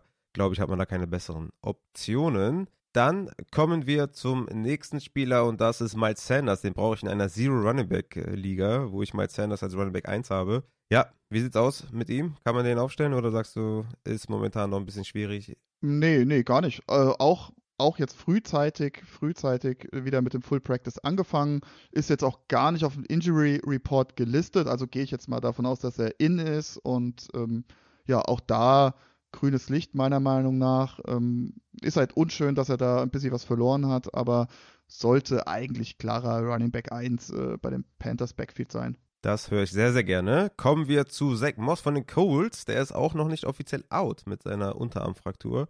Wie sieht es da aus? Würde natürlich auch einiges ändern für Dion Jackson, der für mich so ein sneaky Flexer ist. Sollte Moss spielen natürlich äh, nicht mehr. Wie sieht's aus? Ja, äh, das ist so ein bisschen tricky jetzt. Also diese hm, sechs Wochen, wo der, wo der Knochenbruch halbwegs äh, auskuriert ist, ja, die sind dann tatsächlich dann am Sonntag, mehr plus minus. Ähm, von daher würde es mich jetzt nicht sonderlich schocken, dass wenn er spielt. Ähm, da ist jetzt wieder auch die Frage, ähnlich wie bei Jackson Smith und Jigba, Spielt er mit einer Schiene? Spielt er mit so einer Gipsschiene? Kann er den Ball richtig halten? Ja, kann er, kann er, ja, richtig blocken? Das sind halt so Fragen, ich habe keinerlei Videos davon gesehen, wie er sich verhält. Ähm, es gab ein Video, wo er an der Seitenlinie steht, ohne Schiene, ohne irgendwas und hat irgendwelche Bälle geworfen. Aber das ist jetzt auch jetzt nicht sonderlich aussagekräftig jetzt auf äh, Running Back NFL Sport. Ähm, ja, schwierig zu sagen. Also, sofern er active sein sollte, ist natürlich mit, mit Jackson schon sehr ugly. Ich glaube, da nehmen sich beide dann so ein bisschen diesen Floor, Ceiling, was auch immer, was da ist bei den Colts Running Backs. Aber mhm. ja, also ich sehe es durchaus für realistisch, dass er spielt. Ähm, ich weiß halt nicht, wie er spielt. Ne? Wie gesagt, ob da irgendwas um seinen Arm drum ist oder nicht. Deswegen bin ich da, was jetzt Zach Moss äh, für Woche 1 angeht, ein bisschen äh, pessimistischer als jetzt dann vielleicht in Woche 2, wenn ich es mir dann mal einmal angucken konnte. Ja, also wenn er active ist und spielt, vielleicht auch, werden die auch sagen, dass er einen Snap-Count hat oder so, dann wäre ich bei Dion Jackson auch wieder ein bisschen wohlwollender, aber ein aktiver Zach Moss würde auf jeden Fall schaden. Ja, die Hot Hand ist es ja, ne? Die Hot Hand hieß Ja, ja, klar. Ja. Natürlich, die Hot Hand, Junge. Deswegen Evan Hall, let's go. Ähm, wir kommen zu Devon A-Chain, wo es auch sehr, sehr wichtig ist, ob der spielt für Raheem Mossad, wie confident ich dann da bin, weil Salvan Ahmed ja auch spielen soll. Also wenn A-Chain Ahmed also Full Practice sind und beide fit sind und spielen, muss ich bei Mossad wahrscheinlich so ein paar Plätze abziehen im Ranking. Wie sieht's aus bei A-Chain und Ahmed? Mm, bei A-Chain und ja, bei beiden tatsächlich ganz gut. Mm, beide Full Practice gestern. Ähm, A-Chain hatte ja auch diese äh, Schulterdachsverletzung. Wir kennen es noch von Swift kann sehr, sehr ugly sein. Re-Injury Risk natürlich bei Running Backs noch höher, vielleicht sogar als bei Wide Receivern. Und ja, ich könnte mir vorstellen, so als Miami Dolphins-Fan, dass A-Chain so dieser äh, Third Down Back ist, der dann wirklich diese Receiving äh, Skills mitbringt. Ähm, ich glaube, wen man auch tatsächlich nicht vergessen sollte, ist der Undrafted Free Agent Brooks, gerade was die Goal-Line angeht. Äh, das war jetzt in der, in der äh, Preseason sehr, sehr auffällig, meiner Meinung nach. Ähm, ja, deswegen Mostard, ich glaube, in den Spielen ohne Wilson hatte er 70% äh, Snapshare letztes Jahr. Ähm, 15 Targets pro Spiel. Ich denke schon, dass das jetzt gerade in Woche 1 erstmal so sein wird, aber auch da denke ich, dass alle drei Running Backs, also sprich Mostard, A-Chain und Ahmed, irgendwo Snaps sehen. Ähm, ob es dann die 15 Snaps sind oder beziehungsweise 15 Carries für Mostard, werden wir dann sehen. Ja, aber ich finde auch, wie gesagt, man sollte Brooks irgendwie nicht ganz so vergessen. Weiß ich gerade dann, weil, weil ja auch die Dolphins öfter auch mit Fullback spielen. Ähm, ja, aber ich bin auch auf jeden Fall bei Mostard in aktuell, definitiv. Weil, wie gesagt, mhm. Re-Injury Risk bei A-Chain, er ist der klein, nicht, nicht sonderlich groß, ist klein, schmal. Ähm, ja, immer mit Vorsicht zu genießen. Mhm. Ja, aber für die Workload wäre es auf jeden Fall nicht gut, wenn active Ja. ist und deswegen würde ich bei Mossad so ein paar Plätze abziehen im, im aktualisierten Ranking. Aber damit kommen wir zu Damien Harris, wo ich ja glaube, dass der alle überraschen wird, beziehungsweise ja, seinen äh, Partner James Cook überraschen wird oder die Owner von James Cook überraschen wird und viel mehr sehen wird, als alle jetzt glauben. Wie sieht's aus? Knee Soreness bei Damien Harris, wird er spielen? Ja oder nein? Äh, ja, auf jeden Fall. Ist auch nicht auf den Injury Report gelistet tatsächlich. Äh, ist also aktuell in. Hatte ja diese Knie-Soreness, wo man nicht genau wusste, woher kommt das. Das ist halt immer so diese Ursachenforschung, die man eigentlich betreiben müsste. Ja, warum ist das Knie jetzt gereizt? Ist da ein struktureller Schaden drin? Ist er heftig aufs Knie gefallen? Ist aufgrund dessen eine Schwellung drin? Der Schleimbeutel entzündet etc. pp. Ähm, ich denke, die Bills-Verantwortlichen werden das gut evaluiert haben wo, wo die Gründe sind, aber auch da hat er jetzt auch schon äh, im dritten Preseason-Game wieder gespielt, hat er auch, glaube ich, einen Touchdown gemacht sogar. Also ich denke auch, dass wir auf jeden Fall mit Damian äh, Harris rechnen müssen und in der einen oder anderen verzwickten Lage vielleicht dann auch ein ganz sneaky Start. Also ich würde ihn, wie gesagt, nicht abschreiben und denke auch, dass er ja, vielleicht schon ein bisschen weniger sieht als Singletary letztes Jahr, aber schon irgendwo mit seiner äh, Berechtigung irgendwie als Flexer mal aufgestellt zu werden. Mhm. Ja, wir warten mal ab, wie da die Aufgabenverteilung sein wird. Da gehen wir weiter zu den äh, Tight Ends und starten hier mit Zach Ertz, der weiterhin questionable ist. Für mich auch weiterhin überraschend, dass er nicht out ist, schon längst. Limited Practice gehabt. Ähm, wie sieht's aus mit Zach Ertz? Ja, auch als On-Off äh, trainiert mal Limited. Also hat er jetzt bisher auch noch, so viel wie ich weiß, gar kein Full Practice. Ähm, ja, wir sind alle überrascht, glaube ich, dass er, dass er überhaupt äh, in Erwägung gezogen gezogen wird, dass er spielt oder dass er sogar vielleicht äh, die Saison auf, nicht auf der Pub äh, startet. Ähm, von daher klarer Sit für mich und ähm, ja, wie oft werden die Cardinals jetzt am Wochenende in die Endzone-Gegend kommen? Man weiß es nicht. Ähm, von daher glaube ich, ja, sollte keiner großartig überlegen. Ja, sehe ich genauso. Wie sieht es aus mit Kyle Pitts? Ja, äh, immer besser, immer besser. Ich war da ja gerade so, was die, was die Preseason angeht, sehr, sehr off und das hat sich dann immer mehr gesteigert und ähm, trainiert jetzt auch schon seit einigen Wochen wieder Full Practice und da hat man ja relativ viele Videos auch gesehen zu, wo man auch wirklich so, ein, so einen gewissen Prozess dann äh, beobachten konnte, was die Bewegungsabläufe angeht, was Schnelligkeit, Explosivität angeht und ähm, das gefällt mir ganz gut und äh, Injury-wise bin ich da eigentlich in und ähm, sollte eigentlich auch ein Start sein für mich. Mhm. Ja, also. Also Man hat ja Injury, Injury, Injury-wise. natürlich, Ja, ja, ne? nee, ich, ich würde sagen, man hat ja wahrscheinlich als Tight End gedraftet, als ersten Ja. in der, was weiß ich, siebten, achten, neunten Runde. Ja, du stellst ihn halt auf und hoffst das Beste. Ja. auf der Receiver-Flex würde ich sagen, ah, weiß ich nicht, würde ich Ja, vielleicht mit einem anderen klar. Spieler gehen. Kommen wir zu Kittel tatsächlich. George Kittel war eigentlich auch die ganze Zeit äh, limited, gar nicht trainiert und so. Irgendwie hat er mir die ganze, die letzten zwei, drei Wochen immer so ein negatives Gefühl gegeben, dass ich irgendwie Woche eins irgendwie nicht so geil finde, den aufzustellen. Wird er überhaupt spielen? Was ist deine Einschätzung? Ja, tatsächlich. Also da bin ich auch ganz bei dir. Also sehr negativ, weil wir dasselbe Prozedere tatsächlich auch letztes Jahr halt schon von ihm kannten, ne? wo er die ersten zwei Spiele ausgefallen ist mit seiner Adduktorenverletzung. Äh, was so ein bisschen an allen, glaube ich, vorbeigegangen ist, dass auch, auch an mir, ehrlicherweise, ähm, dass er, glaube ich, beim letzten Preseason-Game gespielt hat, zumindest für ein paar Snaps. Und da scheinbar sich irgendwie, ja, die Verletzung, ja, ich sag mal so, zumindest nicht zur Heilung beigetragen hat. Ob es jetzt eine richtige Re-Injury war, wurde jetzt so nicht bestätigt, aber ja, was die Videos angeht, ähm, was haben wir gesehen? Wir haben Straight Line Speed gesehen, wir haben gesehen, dass er Bälle fängt, äh, dafür braucht er seine Adduktoren jetzt nicht sonderlich. Ähm, ja, was wir jetzt auch gestern gesehen haben, dass er Bälle fängt in breiter Schrittstellung, in, in einer gewissen Rotation mit dem Oberkörper, mit äh, einem Trainer, der ihn da so ein bisschen behindert. Ähm, das sind natürlich dann so diese Dinge, die wir, die ganz, ganz wichtig sind dann für die Adduktoren. Ähm, Gerade diese beidbreinig, beidbreinig, Gott, so, breitbeinigen Aktionen, so. Und Mhm. ähm, was ich halt gerne gesehen hätte, sind Cuts, Richtungswechsel, also einfach dieses klassische Route Running und nicht nur diesen Straight Line Speed, weil wie gesagt, für den Straight Line Speed, da brauche ich keine Adduktoren sonderlich für, sondern wirklich, da geht es um die, um, die, um die schnellen Richtungswechsel, das Abspringen und, was man nicht unterschätzen darf, das Blocken. Das ist ganz, ganz wichtig. Da sind die Adduktoren äh, sehr gefragt. Also es kann jeder mal selbst ausprobieren, wenn er sich so relativ breitbeinig vor eine Wand stellt oder vor eine geschlossene Tür und dann mal mit beiden Händen ja gegen diese Wand dauerhaft drückt und wirklich mal maximal versucht, alles anzuspannen und wirklich versucht, diese Wand oder Tür wegzudrücken. Und da werdet ihr merken, in den Adduktoren, also da ist schon eine sehr, sehr starke Kontraktion da.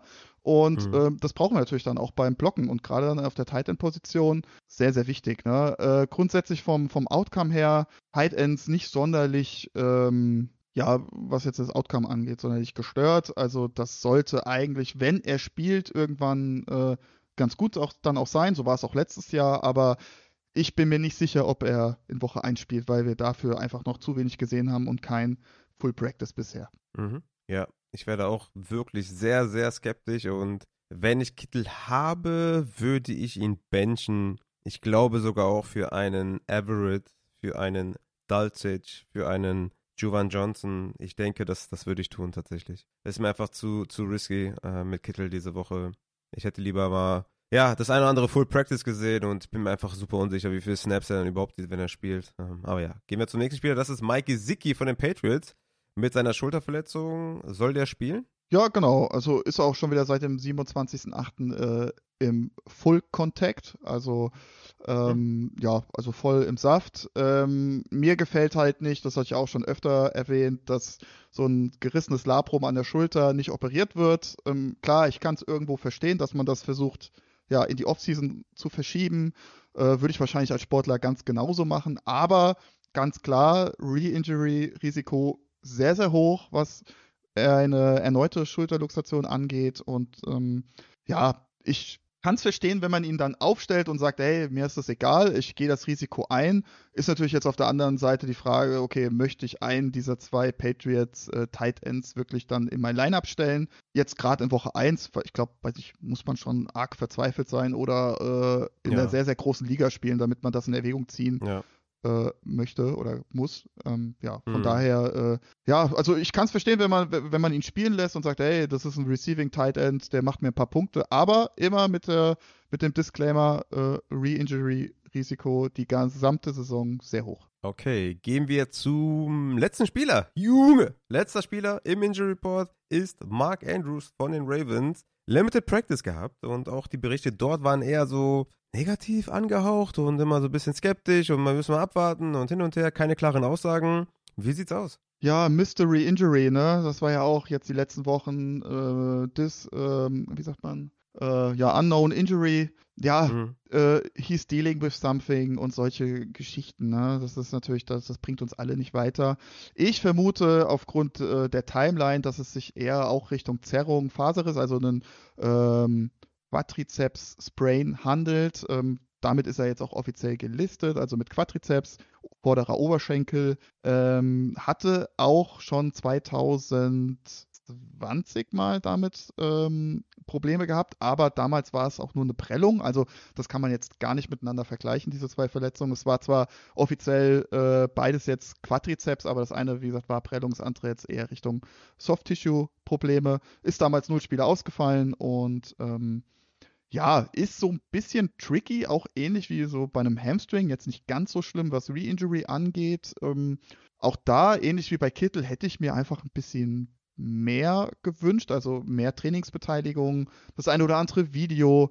Äh, ja, Coach Harbo sagt jetzt, äh, Andrews hat gut ausgesehen im Mittwochstraining, war aber nur limited. Ne? Ähm, aber Sofern das jetzt noch gesteigert wird, äh, spätestens dann am Freitag oder vielleicht ist es ja auch heute schon soweit, ähm, stelle ich ihn natürlich auf. Ähm, aber auch mit so ein bisschen Bauchweh, gebe ich dir schon recht. Also ist schon ein bisschen negativ angehaucht, das Ganze. Aber ich glaube, das liegt auch daran, dass Andrews halt letztes Jahr auch das eine oder andere Spiel dann ausgefallen ist. Und ja, ich glaube, das bleibt in den Köpfen einfach. Mhm. Ja, ich denke, ist eh alternativlos wahrscheinlich. Ja, richtig. Weil der auch so hoch ging. Ähm, ich würde auch sagen, diese Woche starten wir Andrews auf jeden Fall und hoffen, dass er die Snaps und die Targets sieht. Meinst du denn, der wird einen Snap-Count haben oder sowas oder limited sein?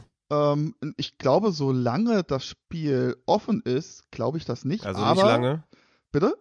Also nicht lange? Äh, ja, also das kann natürlich, also das natürlich immer. Ne? Also nicht nur bei Andrews, sondern auch bei anderen Spielern. Na klar, wenn das Spiel, also jetzt, ich sag jetzt mal Kelsey, ne, jetzt bestes Beispiel, ne, wenn, wenn das Spiel, weiß ich nicht, in der ersten Halbzeit 21-3 steht, weiß ich nicht, ob er so oft auf dem Feld stehen wird in der zweiten Hälfte. Ähm, das sehe ich natürlich bei Andrews auch natürlich die Gefahr. Gerade dann bei diesen Verletzungen, Soft-Tissue-Problemen. Ja, schwierig, schwierig. Aber ich glaube auch, wie du schon sagtest, alternativlos Andrews. Also, ja. Ich glaube, da machen wir nicht lange rum. Ja, denke ich auch. Okay, mein lieber Matze, dann sind wir wirklich gespannt, wie das hier mit Kelsey ausgegangen ist, ja. Ob der wirklich, also er ist ja wirklich offiziell eine Game-Time-Decision. Es ist einfach unfassbar. Was sind eigentlich deine Gedanken dazu, dass er eine Game-Time-Decision ist? Wie überrascht bist du davon? Ähm, also, die, die, also die, die, Folge kommt ja erst hier am Samstag raus. Ja. Also ihr werdet es ja schon äh, gesehen oder gehört haben, wie er gespielt hat oder eben nicht gespielt hat. Wie überrascht bist du trotzdem? Ähm, aus Spielersicht bin ich jetzt nicht sonderlich überrascht, weil. Ja, gut, okay. Die äh, wollen ja, ja immer spielen. Der, genau, genau. Und äh, so wie ich es jetzt gelesen habe, pusht halt Kelsey hauptsächlich, dass er spielen möchte. Und da bin ich jetzt sehr gespannt, inwieweit die Chiefs-Verantwortlichen da dann wirklich dann auch die ja, Cojones in der Hose haben und sagen, nee, du spielst nicht. Äh, wir brauchen dich mhm. noch die gesamte Saison. Ähm, ich weiß nicht, gerade dann auch hier bei der Doku mit den Quarterbacks äh, bei Mahomes dann auch, äh, wo er sich am Knöchel verletzt hat, da war es ja auch ein langes Hin und Her gezackere während dem Spiel. Hey, ich will spielen, ich will spielen und nein und nein und doch und dann erstmal Röntgen und dann doch und ah, ja, ich bin gespannt. Also ich kann es kaum einschätzen, aber ich glaube, je irgendwo wahrscheinlich dann auch alternativlos vielleicht dann auch, aber ja, die Gefahr ist A, natürlich Re-Injury natürlich, logisch. Und B, wie du schon sagtest, jetzt auch mit Andrews, er kann natürlich geschont werden. Ne? Sobald das Spiel irgendwie ja, wegläuft oder, oder man führt hoch, dann ja, wird er wahrscheinlich nicht so oft auf dem Feld stehen, ganz klar. Ja, also ich werde wahrscheinlich gleich, wenn das First Night Football Spiel ansteht und noch ein paar Fragen kommen kurz vorm Spiel und er sollte active sein, werde ich allen sagen, die sollen ihn sitten. Natürlich werde ich immer die Alternativen abwarten, ne? Also, ja. bevor ich dann Noah Gray spiele, kann ich auch Kelsey spielen. Ja, ähm, auf jeden Fall. Aber ich sag mal so, bei, wie du schon sagtest, wenn du jetzt eine Liga hast mit Receiver Flex, ich glaube, da ja, gibt es schon viele, viele, viele Wide Receiver, die man da eher spielen kann. Äh, ja. ja, also ein Wide Receiver 4 würde ich drüber spielen. Ja, also glaube ich auch. Also das ist auch vernünftig und ich glaube, da kannst du dir dann auch, wenn du Kelsey am Ende des Tages benchst, dann, ja, dann hast du keinen Fehler gemacht. Also dann warst, dann warst du einfach auf der sicheren Seite, wolltest nicht gambeln und wenn er dann 10, 12 Punkte macht am Ende des Tages, ärgerst du dich vielleicht ein bisschen, aber ich glaube, das ist, ja, ist die logische, ist die richtige Entscheidung. Yes. Okay, mein lieber Matze, dann sind wir ja. durch mit dem Injury Report. Junge, und, geil. Ja, Junge, das, das, war, das, war, das war der alte Flow, muss ich sagen. Das war der alte Flow. War der alte, ja, direkt rein hier, in den. Flow, Junge, klar. Ja, ganz Easy. geil. Safe, safe. Dann, ja, äh, bis, bis Montag, ne, Matze? Ja, ja, ja. Zweimal die Woche jetzt. Zweimal die Woche, ja. Und ähm, ja, wir hören uns ja dann jetzt nicht mehr vor Sonntag. Und äh, ich wünsche euch allen natürlich eine brutale erste Woche. Rasiert euren Gegner weg. Und ich hoffe, dass eure Spieler fit sind und dass ihr natürlich die richtige Entscheidung trifft. Und äh, bei Fragen stehe ich natürlich jederzeit zur Verfügung. Wie gesagt, ich bin das Wochenende jetzt unterwegs, äh, eventuell auch leicht alkoholisiert. Das kann durchaus passieren. Ähm, deswegen, ja, aber wie sagt man dazu? Kinder und alkoholisierte Menschen sagen ja immer die Wahrheit. Von hm. daher mhm. äh, sind da wahrscheinlich meine Advices gut am Wochenende, mhm. gerade dann zur mhm. späteren Stunde. Und ähm, nein, Spaß beiseite. Also wenn ihr Fragen habt, ich beantworte sie gerne. Vielleicht nicht sofort innerhalb der ersten Stunde, aber äh, ich werde euch auf jeden Fall nicht vergessen. Okay, zu guter Letzt geht's dann rüber zu Christians Codekicker und ich verabschiede mich dann bis Sonntag, Montag, wie ihr wollt, Twitch, Podcast. Let's go. Christians Codekicker. Hallo und herzlich willkommen zur ersten Ausgabe der Saison von Christians Codekicker. Dem Segment, in dem wir uns die Fantasy Football Kicker der Woche ganz genau ansehen. Und zwar diejenigen, die, ich habe mal geguckt, ja, so weniger als 60 Prozent im Besitz sind, weil ich einen noch mit reinnehmen wollte, der 52 Prozent hat, aber ja, also die äh, durchaus noch verfügbar sein sollten in eurer Liga. Ja, ich bin Christian, äh, ihr solltet mich kennen. Ne? Ähm, bin jetzt jede Woche dabei mit dem Codekicker hier auch wieder bei Upside. Und ansonsten gibt's wie immer mich auch bei Arcade Fantasy. Aber ähm, ich möchte daran erinnern, dass ich vor der Saison richtig geile Sachen durchgeführt habe, unter anderem äh, Wins Above Replacement, Projections auch gemacht habe, ähm, an denen ich noch gefeilt habe. Und besonders für die Kicker habe ich die nochmal ja, auf den Prüfstand gestellt. Und jetzt geht's los. Haltet euch fest, ne? Ich habe nämlich äh, Set and Forget Kicker identifiziert mit äh, Daniel Carlson 70% owned und äh, äh, Evan McPherson 75% owned. Die beiden, also wenn ihr die habt, dann habt ihr natürlich die Set and Forget Kicker dieser Saison. Großartige Option für eure Fantasy Teams. Aber ja, wir sind ja hier, um eben diese 60% oder weniger und Kickers äh, zu behandeln und die richtig wahren Code-Kicker äh, ja, durch, zu, zu durchleuchten. Und jetzt kommt mein erster Code-Kicker der Saison 2023. Und das ist Jason Myers von den Seattle Seahawks. 52% ist der owned. Und die Seattle Seahawks stehen vor einem Spiel gegen die Los Angeles Rams, bei dem das Over-Under bei 46 Punkten liegt und der Point Spread 5 Punkte beträgt. Das mag jetzt im ersten Moment nicht aufregend klingen, aber es bietet meines Erachtens eine solide Grundlage für eine starke Kicker-Performance. Zudem könnten die Seahawks ja, mit ähm, der etwas schwächelnden Offense im Sinne von äh, Verletzungen. Also JSN hat ja noch äh, mit der Hand zu kämpfen. Jetzt ist Kenneth Walker auch questionable. Also vielleicht wird das im ersten Spiel so ein bisschen so eine kleine Rumpelpartie wie gestern bei den Chiefs. Vorgestern, wenn ihr die Folge hört. Und ähm, vielleicht regress Gino auch so ein bisschen und in der Red Zone wird es ein holpriger Start. Daher kann Jason Myers da durchaus ja, für Furore sorgen, wenn es einiges an Field Goals zu erzielen gibt. Ich glaube ja, die Rams streiten sich auch mit den Cardinals um den First Pick.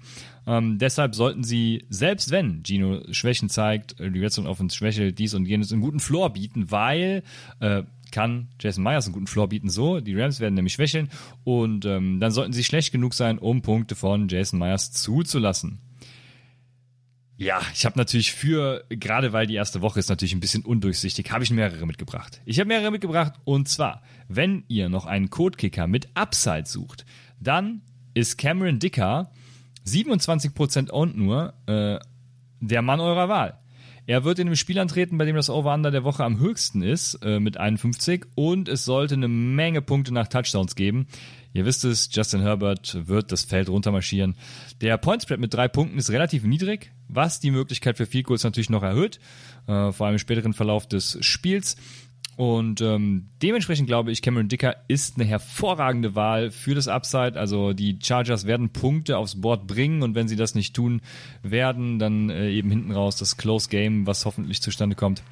Also hier fehlt die Hälfte in der Aufnahme, aber ich hoffe, das waren genug äh, Code-Empfehlungen, deswegen wir sind raus.